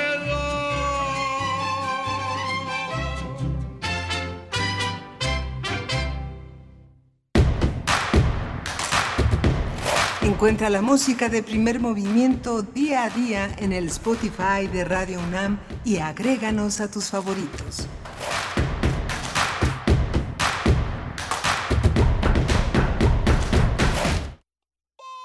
Entre el bolero y la ciencia ficción, atestiguas el fin del mundo en cámara lenta. No haces nada porque no te queda de otra. Eliges la falsa noción del espacio para hacer como que no te das cuenta de que estás en una jaula. Por razones que inventó alguien más, haces efectivo el cheque de tu existencia. Un vale para una vida de idas a la escuela, al trabajo, a la tumba. Tantos años de resistencia para llegar a ninguna parte.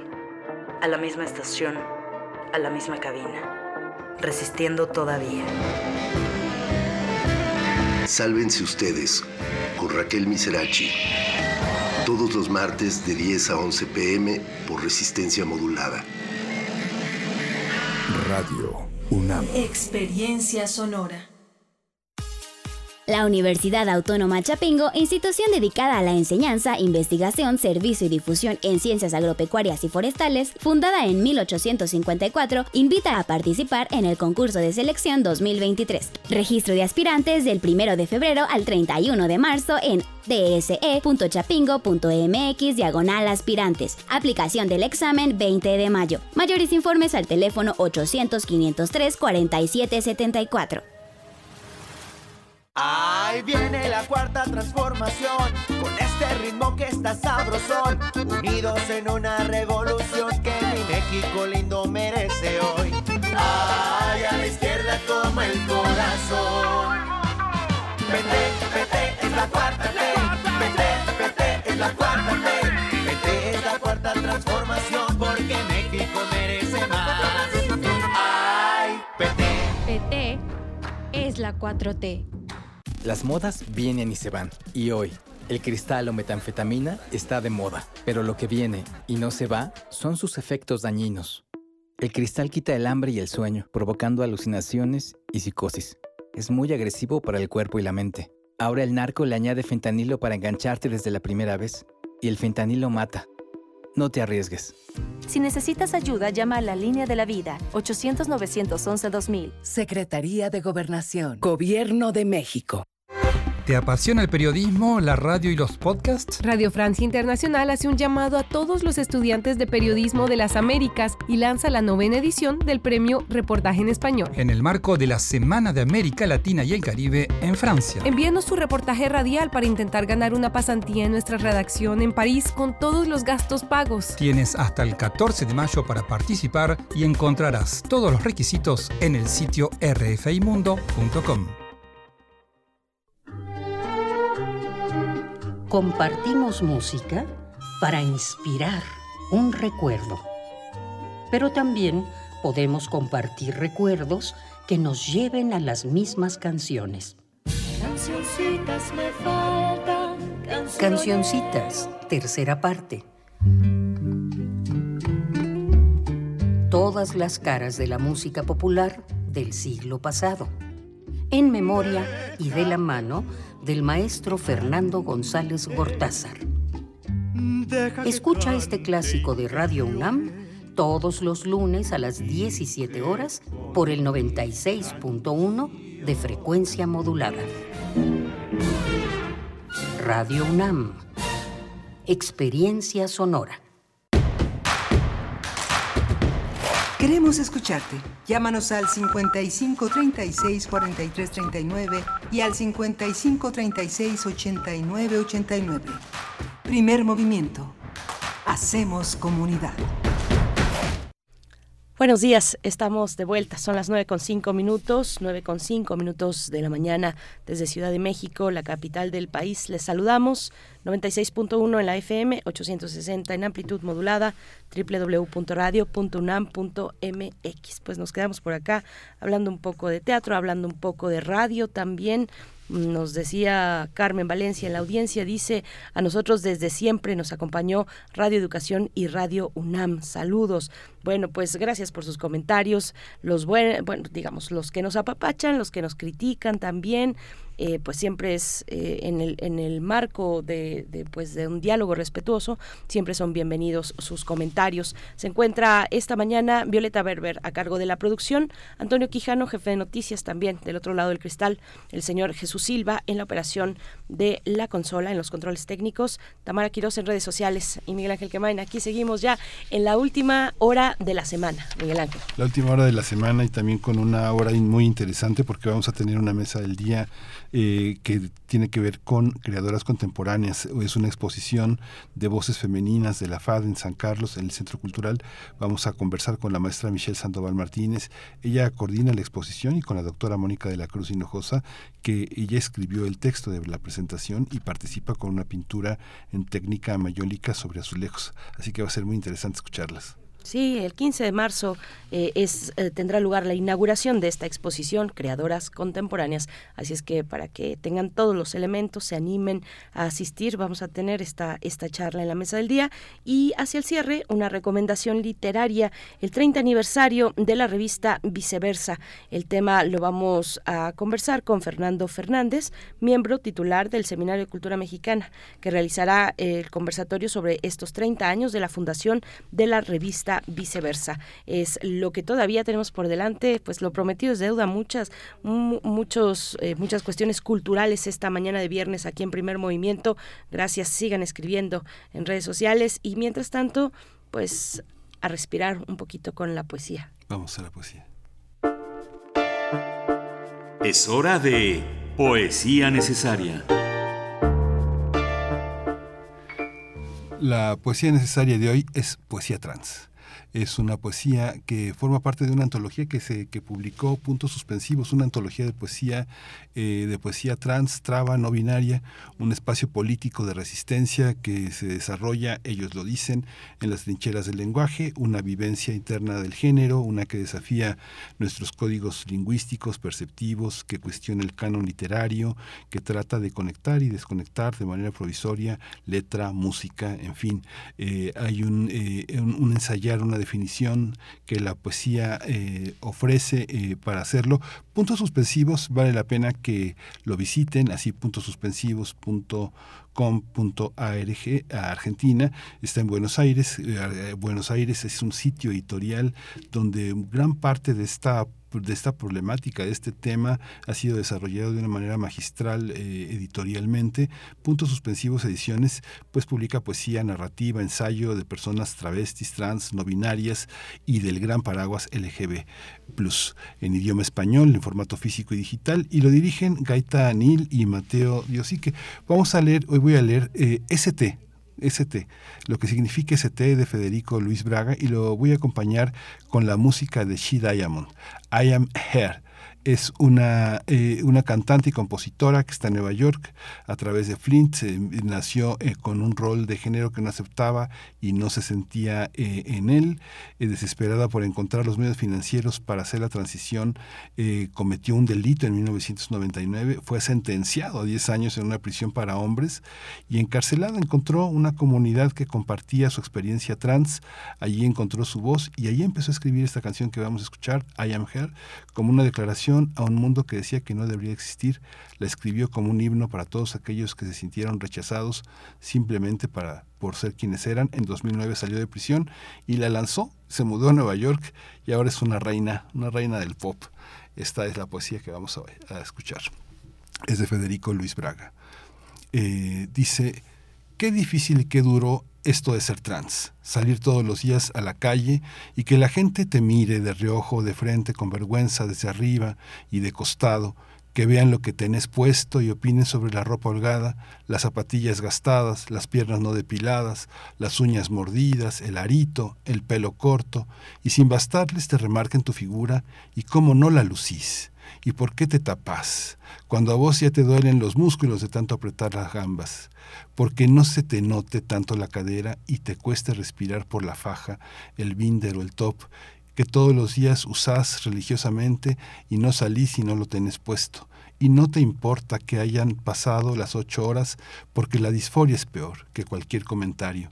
Qué difícil y qué duro salir del closet todo el tiempo y aún peor seguir adentro y aguantar los pronombres que no son tuyos y ni hablar del nombre que no te corresponde. Qué difícil y qué duro vivir asustado y con miedo de entrar a un baño y que te desafíen o te peguen, correr el riesgo de que te acosen o te violenten. Vos no entras acá, este no es tu lugar. Las risas lastiman, la humillación se palpita y las palabras son dagas que no aportan nada. Qué difícil y qué duro tener relaciones sabiendo que no sos bueno en la cama, das muchas vueltas, no dejas que te toquen, no te sacas las medias y mucho menos la remera. Qué difícil y qué duro, che. Tratar de explicar lo que sentís y vivenciás y fallar una y otra vez en que les pueda interesar a tu familia, a tus amigues, pero la primera siempre duele más, porque es la que te toca, toca la suerte loca. Así te dicen a vos cuando les contás que sos un varón y no la mujer que ellos vieron crecer. If you had to wear my shoes, you'd probably take them off too.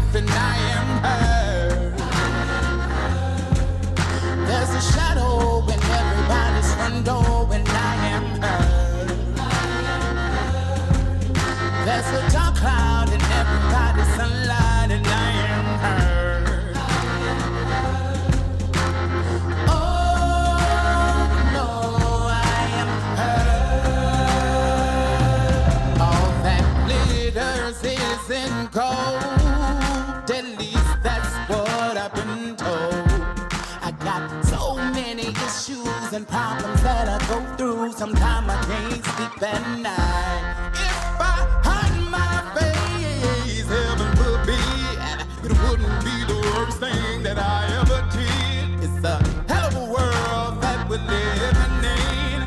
James 2:10, a sin is a sin. Don't look at me immediately and whisper behind my back, thinking I'm naive.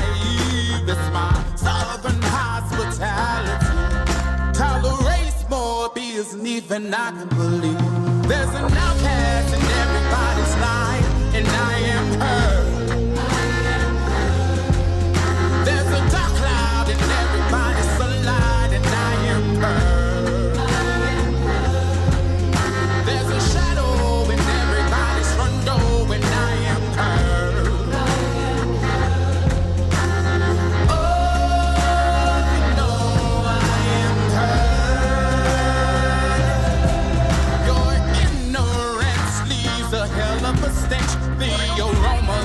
Lingers on generations I've known. Ain't it ironic? The smarter we get, the less we understand about the simplest shit.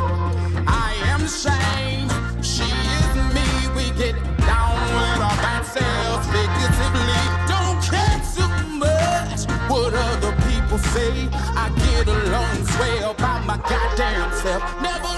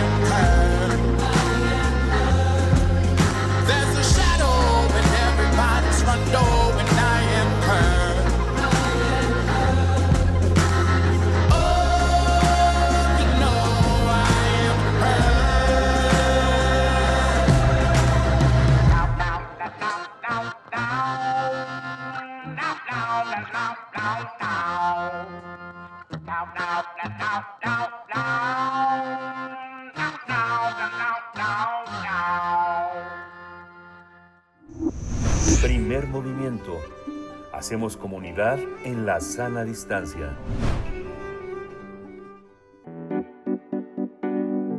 La mesa del día. Enmarcada en la conmemoración del Día Internacional de la Mujer, el próximo miércoles eh, 15 de marzo se va a inaugurar la exposición Creadoras Contemporáneas, Voces Femeninas de la Facultad de Arte y Diseño. Se trata de una exposición que reúne por primera vez en 241 años de existencia de la Academia de San Carlos la producción de profesoras de artes y diseño de la FAD y que surge como una necesidad de visibilizar el papel de las mujeres que tienen actua- eh, actualmente en la investigación y producción artística. El objetivo es reivindicar el papel de la mujer en la docencia y la investigación en la producción de arte y en el diseño. En esta muestra van a participar académicas de la Facultad de Artes y Diseño, del posgrado en Artes y Diseño de la UNAM, que sin ninguna restricción, condición o censura exhiben las producciones realizadas en su carrera profesional, mostrando una parte importante de todo el camino que han abierto y recorrido en el ámbito artístico. La exposición está conformada por más de 70 obras, entre pintura, escultura, fotografía, joyería, ilustración, etcétera, que muestran la diversidad de disciplinas y discursos artísticos que se manifiestan en la producción contemporánea y que hacen evidente la presencia de las mujeres en el campo actual del arte y el diseño. La exposición Creadoras Contemporáneas, Voces Femeninas de la FAD podrá visitarse a partir del 16 de marzo y hasta el 21 de abril, de lunes a viernes, de 10 a 18 horas, en las instalaciones de San Carlos, Centro Cultural, ubicadas en el primer piso de la Academia de San Carlos, en Academia 22, Centro Histórico de la Ciudad de México. Pues vamos a conversar sobre esta exposición que hace un recorrido por la producción de profesoras de arte y diseño de la Facultad de Artes y Diseños de la UNAM y nos acompañan dos invitadas. Por mi parte presento a la maestra Michelle Sandoval Martínez, coordinadora de esta exposición. Gracias eh, Michelle Sandoval por estar eh, con nosotros, con nosotras esta mañana. ¿Cómo estás? Hola, ¿qué tal? Buenos días a todos, todas. Muchas gracias. También Buenos está la doctora Mónica de la Cruz Hino- Hinojos, es autora del texto de la presentación, participa con una pintura en técnica mayólica sobre azulejos. Doctora Mónica de la Cruz, bienvenida. Buenos días y gracias por, la, por abrir este espacio. Muchas gracias, doctora Mónica de la Cruz, maestra Michelle Sandoval. Pues bueno, por primera vez, eh, reunidas por primera vez, que la deuda es enorme, ¿no? La deuda es enorme y la necesidad de hacer visible el trabajo constante en 241 años de existencia de la Academia de San Carlos. Maestra Michelle, eh, como, como coordinadora de esta exposición, pues ¿qué nos puedes decir? ¿Cómo llegaron a pues a este punto, a la reflexión y al, al caer en cuenta, aunque para muchas es evidente, obviamente para las que no han sido expuestas, ¿no? En, en- en- este tipo de eh, pues muestras colectivas, y cómo llegan a- al punto de reflexionar respecto a esto. Eh, pues bueno, eh, creo que justo a partir de, de toda esta pues tendencia que se da en los en los museos, en las galerías, que se hacen selecciones, eh, pues justo nosotros pensábamos en el cuerpo docente y en el material que tenemos en nuestra casa, ¿no? En, la- en la facultad. Y pues justo al darnos cuenta de que en 241 años, casi 242 años, no se había hecho nunca una exposición de puras académicas, eh, dijimos pues vamos a hacerla, ¿no? Y la verdad es que ha sido un proceso maravilloso porque la participación de las académicas ha sido eh, muy bien muy bien aceptado, ha sido muy bien recibida esta invitación y han colaborado, ¿no? O sea, han estado dispuestas a mostrar su trabajo.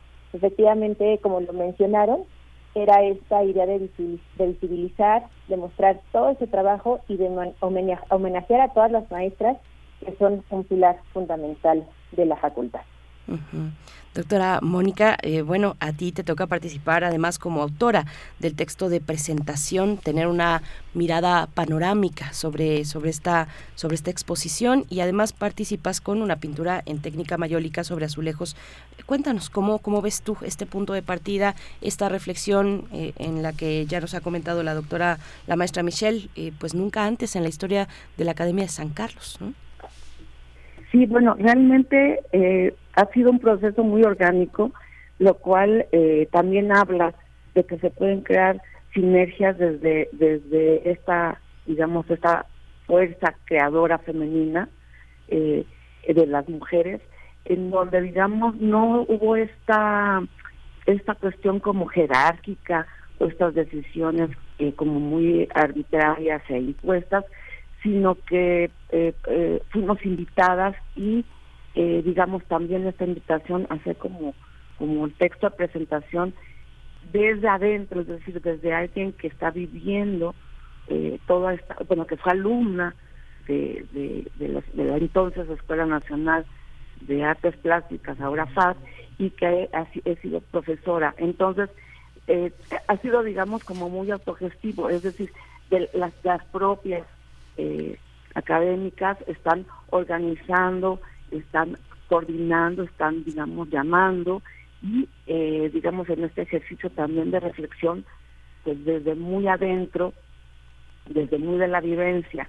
Eh, yo pienso que es, eh, pues, una, una exposición histórica, ¿no?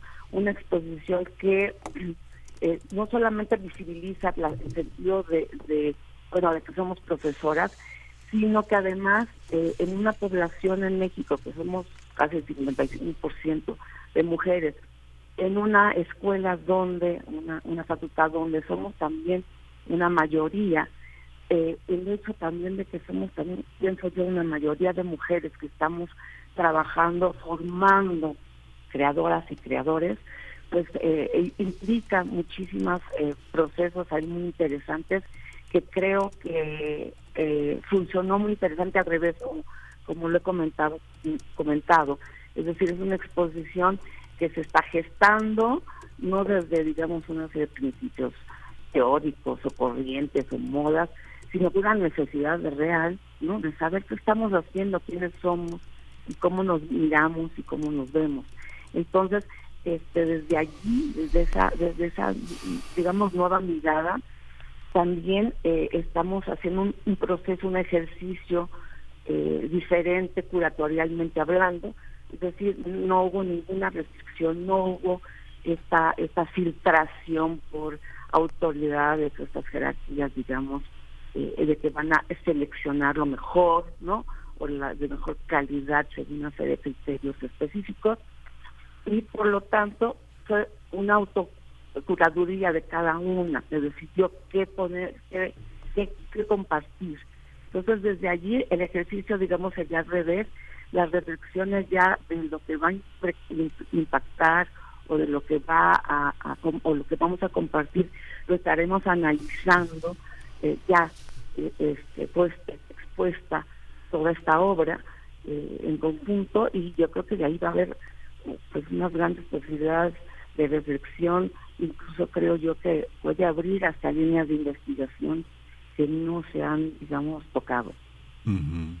Sí, es muy emocionante porque fíjese que bueno, yo no tengo nada que ver con las artes plásticas, pero pero me han interesado muchísimo y tengo muchos amigos este pintores y nunca he escuchado a alguien que diga fui formado por la maestra tal, ¿no? Digamos que está Estrella Carmona, está Irma Palacios, pero todos todos se refieren, no sé, a profesores como no sé, como eh, Roberto Turnbull, por ejemplo, eh, Luciano Espano, eh, eh, gente como Francisco Castro Leñero, pero casi no hablan de mujeres. Es algo que, digamos, uno en la conversación, en este, ahora sí que este, bebiendo tranquilos, pues uno no repara en eso y no le dice, oye, pero tuviste profesoras, uno no repara en eso. Pero yo, la verdad, sinceramente, en los últimos 35 años no he escuchado a un amigo pintor que tenga gratitud con una profesora. ¿eh?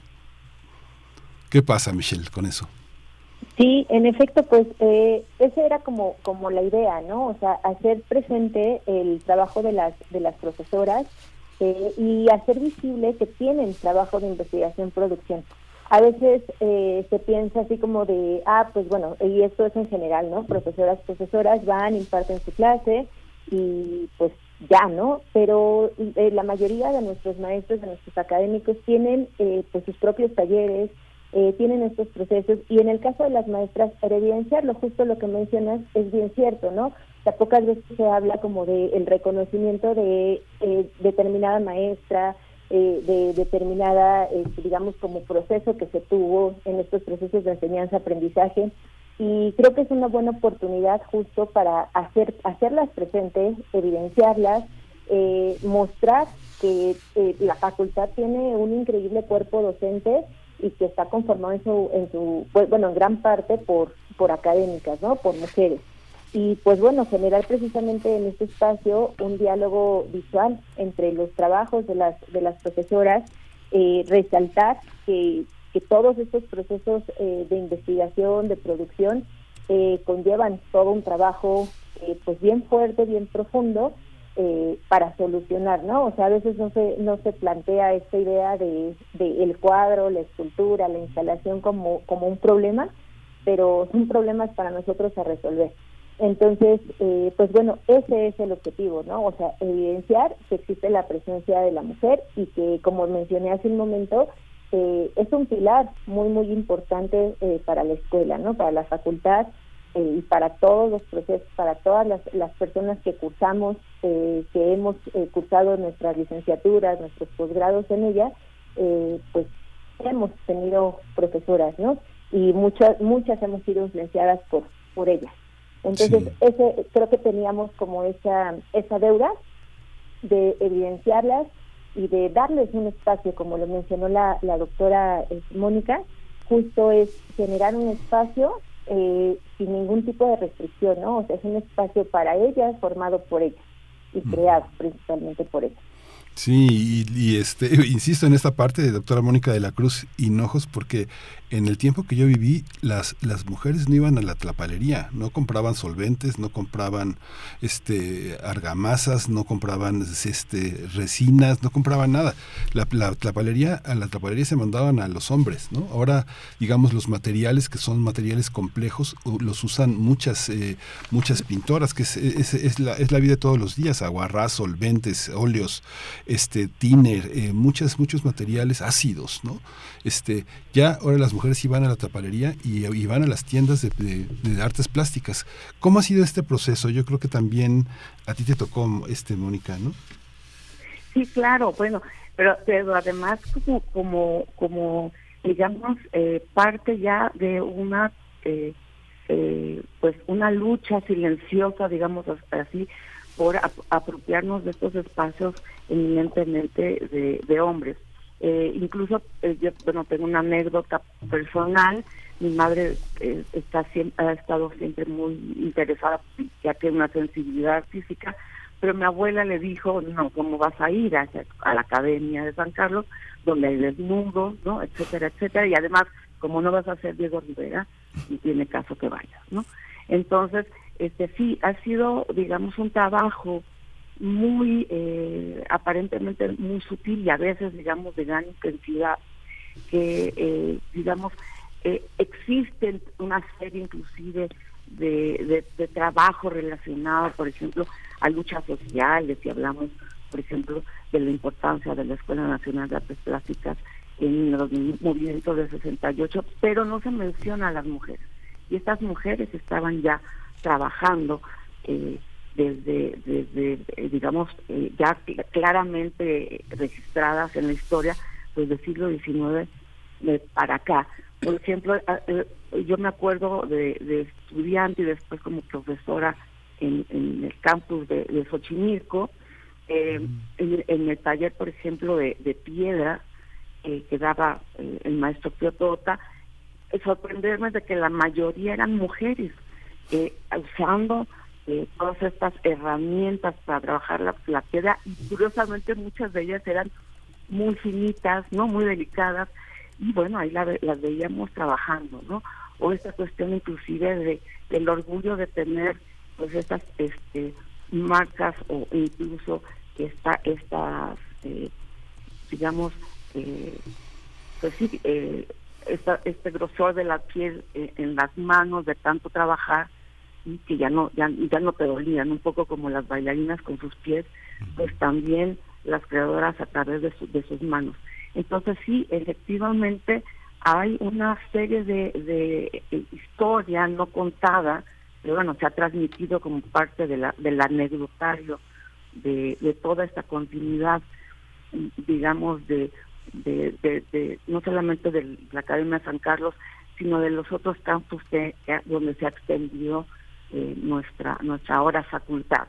Entonces encontrar mm, estas profesoras muchas de ellas también el producto de otras profesoras cuando eran alumnas eh, en, en los diferentes campus, o sea, pensar en, en- en, obviamente en la Academia San Carlos, pero Xochimilco, la presencia apenas en po- el posgrado en CEU, es decir, nos habían negado el espacio de, de ciudad universitaria hasta, hasta ahora que se pudo eh, poner, digamos, parte del posgrado en CEU y la Escuela Tasco, pues que estén en un eh, espacio tan simbólico, una continuidad, porque digamos en el edificio antiguo de la Academia San Carlos no se ha dejado de enseñar ni de aprender y de gestar creadores y creadoras.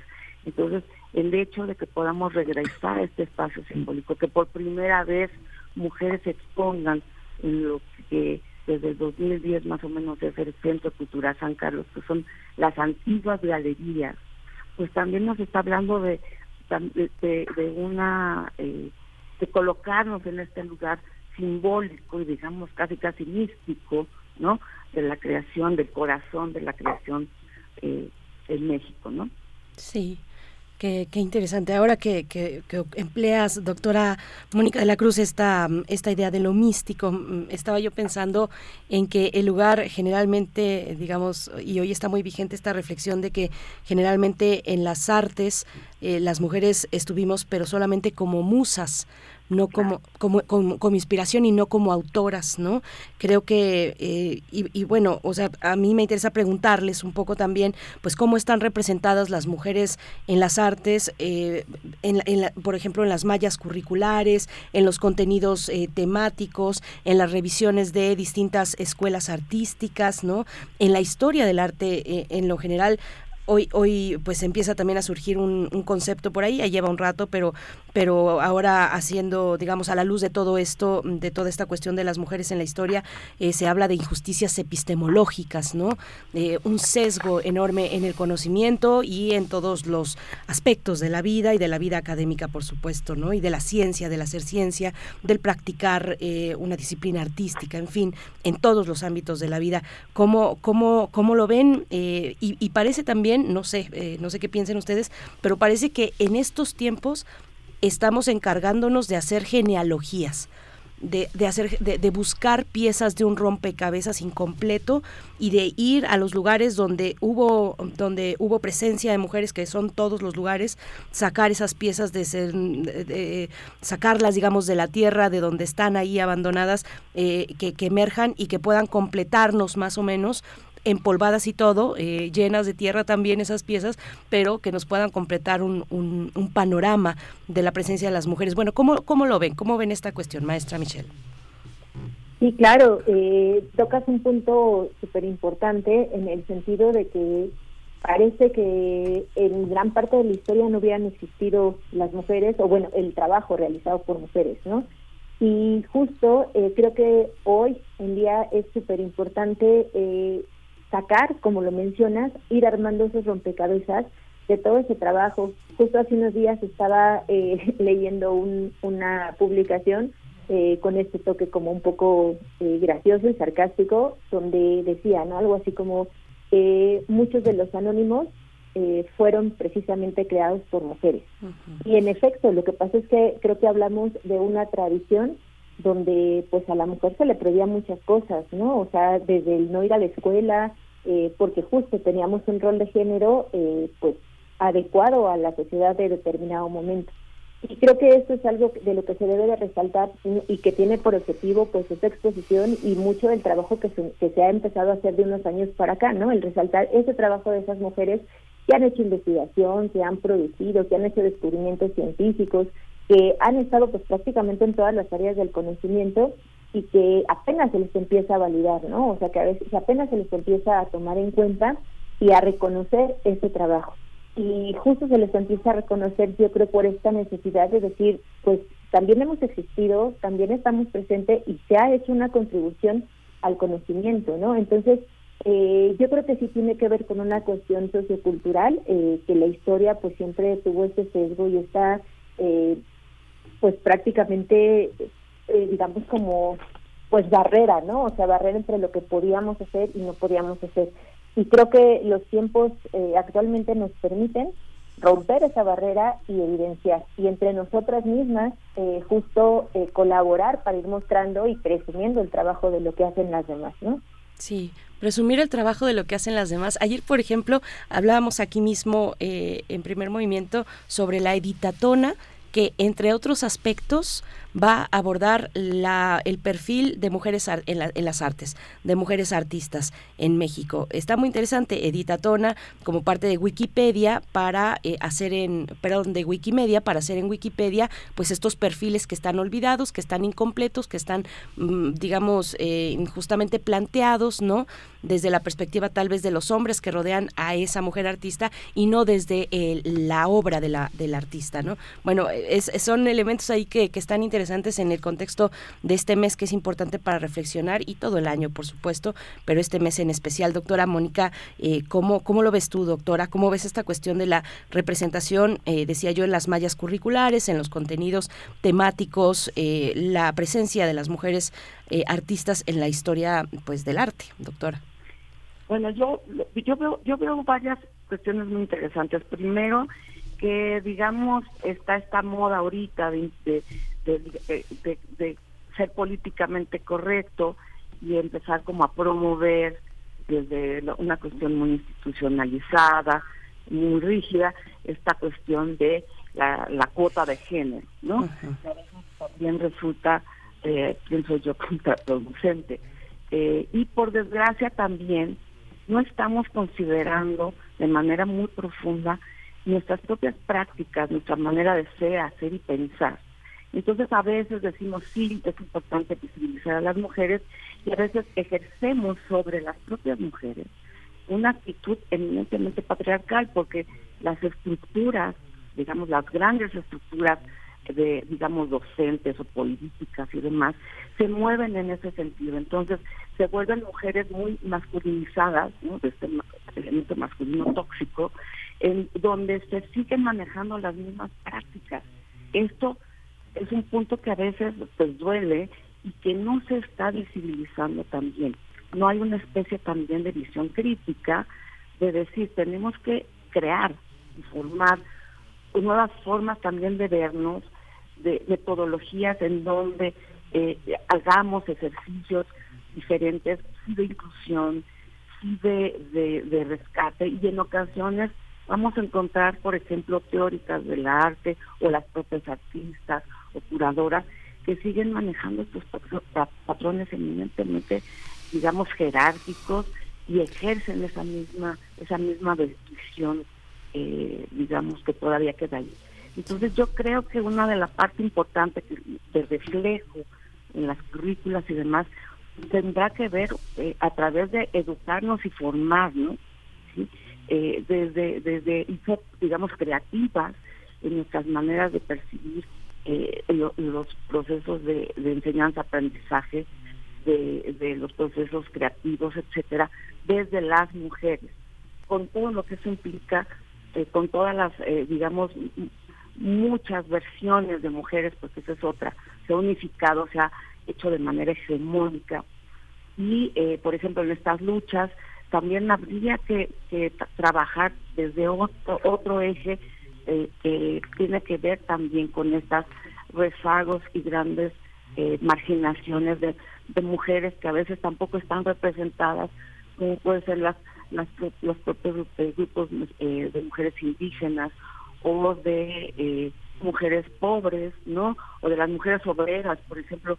A mí me parece terrible que hablemos tanto de estas luchas de mujeres y no se esté trabajando, por ejemplo, con las mujeres campesinas, con las mujeres obreras, en donde creo que también de manera muy heroica algunas eh, artistas o diseñadoras están trabajando con las comunidades de manera pues sí muy silenciosa pero muy persistente con una volun- voluntad eh, tremenda.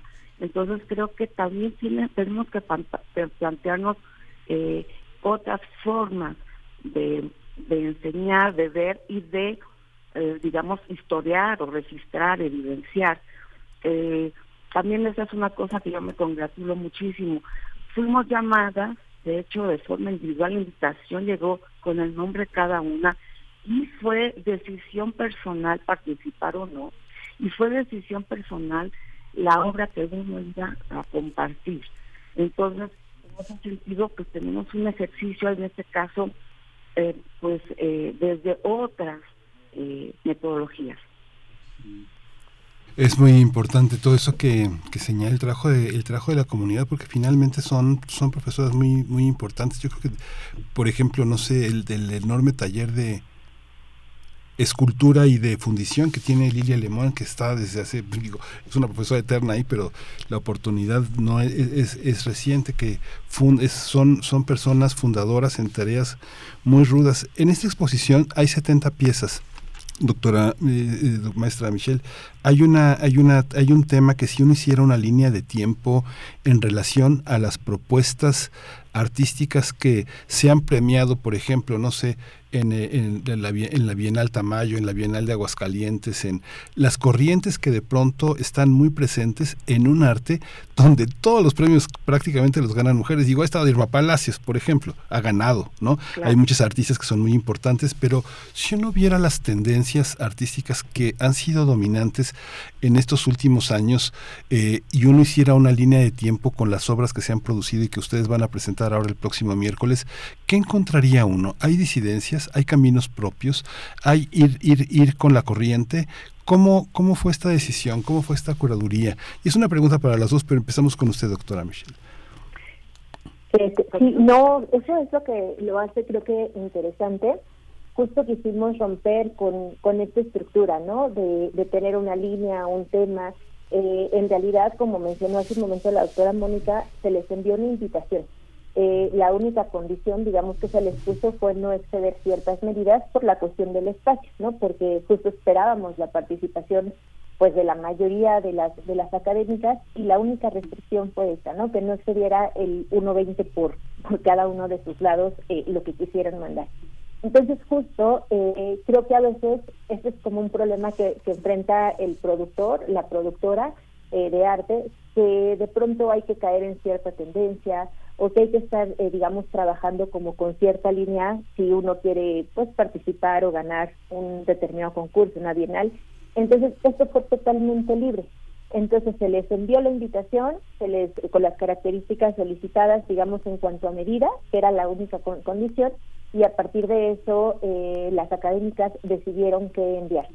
Eh, vamos a encontrar prácticamente todo, desde fotografía, pintura, escultura, instalación, libro alternativo, o sea, vamos a encontrar eh, de todo y no hay como, no hubo un tema, no hubo un tema, eh, no es que dijéramos en conmemoración a o, como línea temática existe esta condición, fue totalmente libre. Cada una de las académicas eligió la pieza que quiso mandar.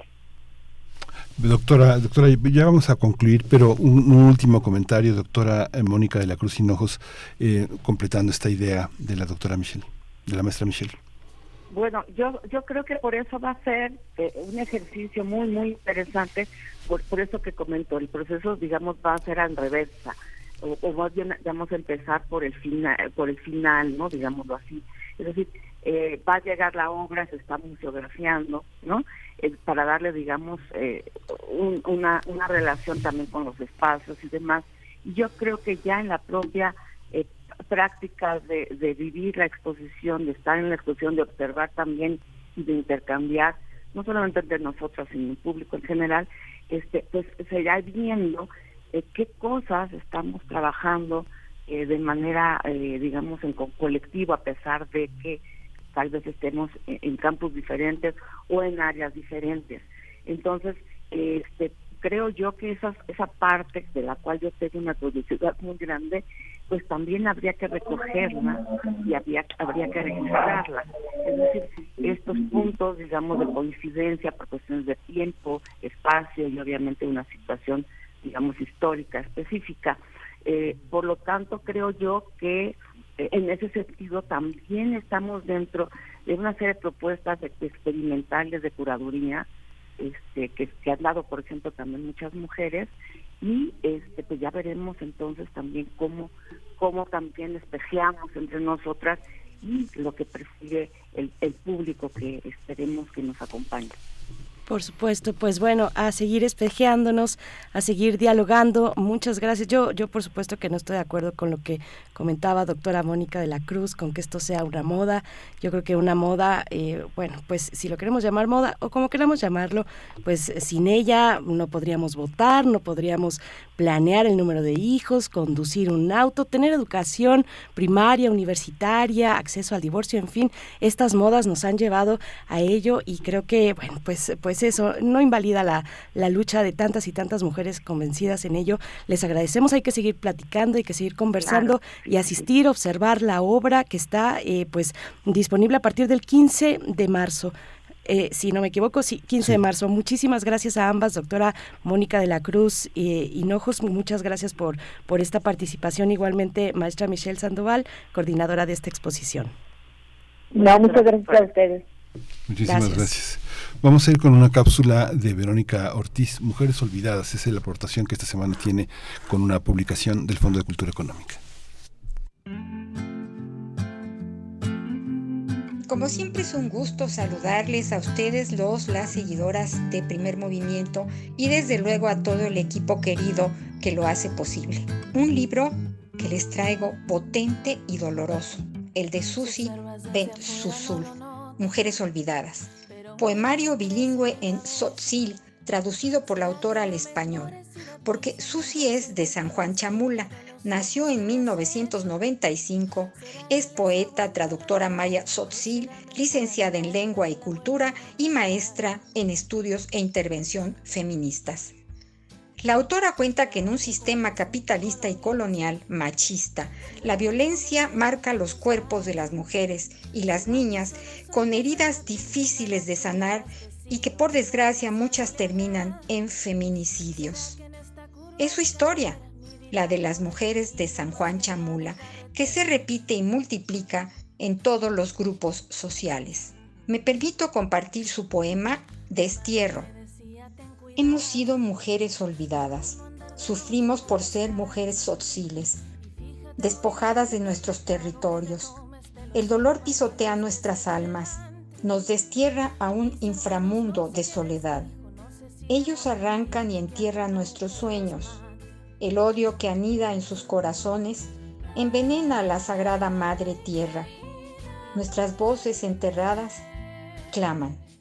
Mujeres Olvidadas es un libro que palpita, escrito con sangre, nos dice Susi Ben Susul, víctima de distintas violencias. Es mi manera de sanar mi historia. Son poemas de catarsis. Ahora me permito leer Mi Padre. Mi padre desgarra mis sueños, lastima mi piel, escarba sobre mi cuerpo para llenarme de dolor, descompone el canto del amanecer con sus gemidos. Y de regreso a casa, sacudo sus manos de mi cuerpo como si fueran brasas de fuego que queman todo mi ser. Y de regreso a casa, hundo con mi llanto su rostro para ahogarlo. Susi Bensusul es también ensayista y estudia su doctorado. Actualmente coordina en la web de Tierra Dentro del Fondo de Cultura Económica la presentación de 21 poetas en 12 lenguas originarias. Siga esta muestra de lo que nos dice la poesía indígena del primero al 28 de febrero. Mujeres Olvidadas es el libro de hoy, de Susi Bensusul, editado por la colección Tierra Dentro del Fondo de Cultura Económica. Más libros, más libres. Hasta la próxima.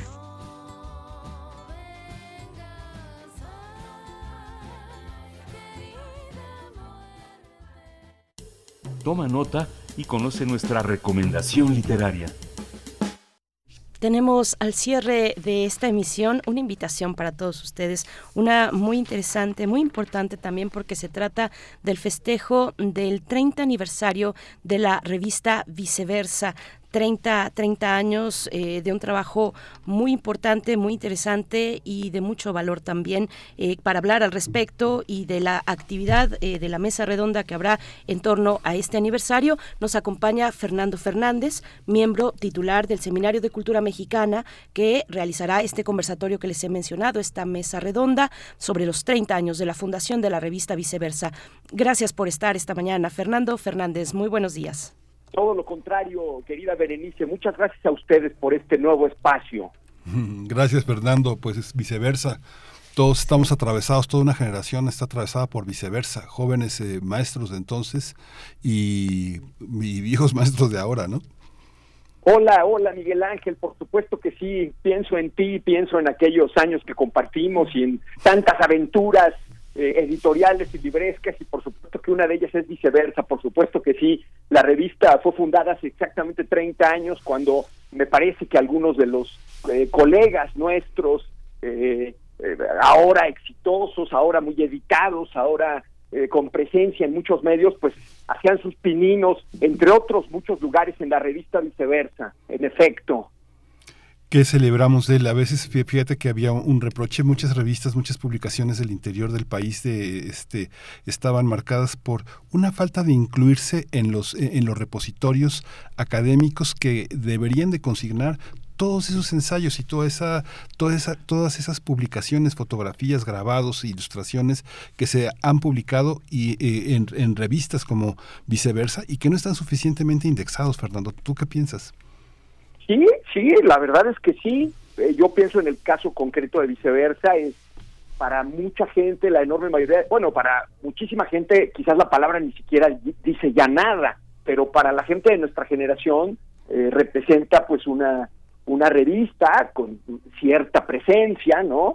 A lo mejor en aquel mundo bipolar de, por un lado la revista Vuelta y por el otro lado la revista Nexos, significaba una suerte de tercera vía donde, eh, eh, para la cual se había adoptado un lenguaje acaso más contemporáneo, más espontáneo, donde podía mezclarse la cultura con la cultura popular. Pero es verdad que eh, es muy difícil conseguir aquellas revistas, incluso en bibliotecas especializadas. Así que bueno, uno de los proyectos que, que podría ser, que podrían ser interesantes aprovechando los 30 años de la fundación de la revista, sería intentar hacer un, buen escaneo de los 96 números y ponerlos al alcance del público curioso. Estoy de acuerdo contigo, Miguel Ángel. Fernando Fernández, qué, hilos, bueno, qué interesante la reflexión que nos compartes, eh, qué, importante pensar en la vigencia o no de una publicación como esta, que por supuesto que en su momento fue eh, pues tan trascendente, ¿no? Tan importante, donde se vertían pues tantos asuntos interesantes. Eh, se va a hacer, se va a realizar una mesa redonda, un conversatorio con en torno a este 30 aniversario. ¿Qué, hilos jalar? ¿Cuáles son las reflexiones importantes a 30 años de una publi- como esta? Pues mira, yo creo, Berenice, que fue una década muy, muy determinante, eh, no solo para nosotros, los que estamos acercándonos a los 60 años, sino también para México e incluso te diría que para el mundo, porque pues fue eh, la década en la que, por ejemplo, por ponerte un par de ejemplos, dos o tres ejemplos, llegaron los teléfonos celulares a nuestras vidas, o, o llegó Internet eh, de manera eh, definitiva y para quedarse, ¿no? Fue al mismo tiempo en la década en la que vivimos las repercusiones del SIDA que pegó rudamente en los años 80 y por lo tanto fue la década, si hay algún eh, objeto emblemático de los 90 pues es el condón, ¿no? Que de pronto eh, era una palabra que cuando nosotros éramos niños, tú no, porque eres muy joven, ¿no? Pero Miguel Ángel y yo cuando éramos niños era una palabra que era incluso consonante la palabra condón. Y de pronto empezó por parte de la vida de todos, como apareció en un par de la revista Viceversa. Luego tiempo la década del colapso de la Unión Soviética, es eh, cuando Mandela sale de la cárcel y consigue ser presidente, es la década en la que se Dolly, la, el primer animal, la primera oveja que fue clonada, Eh, y en el ámbito nacional, pues es el es cuando finalmente termina de, de su proceso de corrupción el PRI se derrumba y es al mismo tiempo cuando eh, matan a Colosio o fíjate un dato que es muy interesante viceversa empezó siendo una revista bimestral eh, eh, durante su primer año. El número el primer número que apareció de manera mensual fue el número 8 en cuya portada está Elen- eh, estaba está Elena Poniatowska y ese número salió exactamente por los días en los que coincidieron dos hechos, marcaron los noventas y marcaron el derrotero de México, que fue eh, eh, en cuanto a, cu- cuando entró en vigor el TLC, el Tratado de Libre Comercio, y ese mismo día, 1 de enero de 1994, surge el ZLN,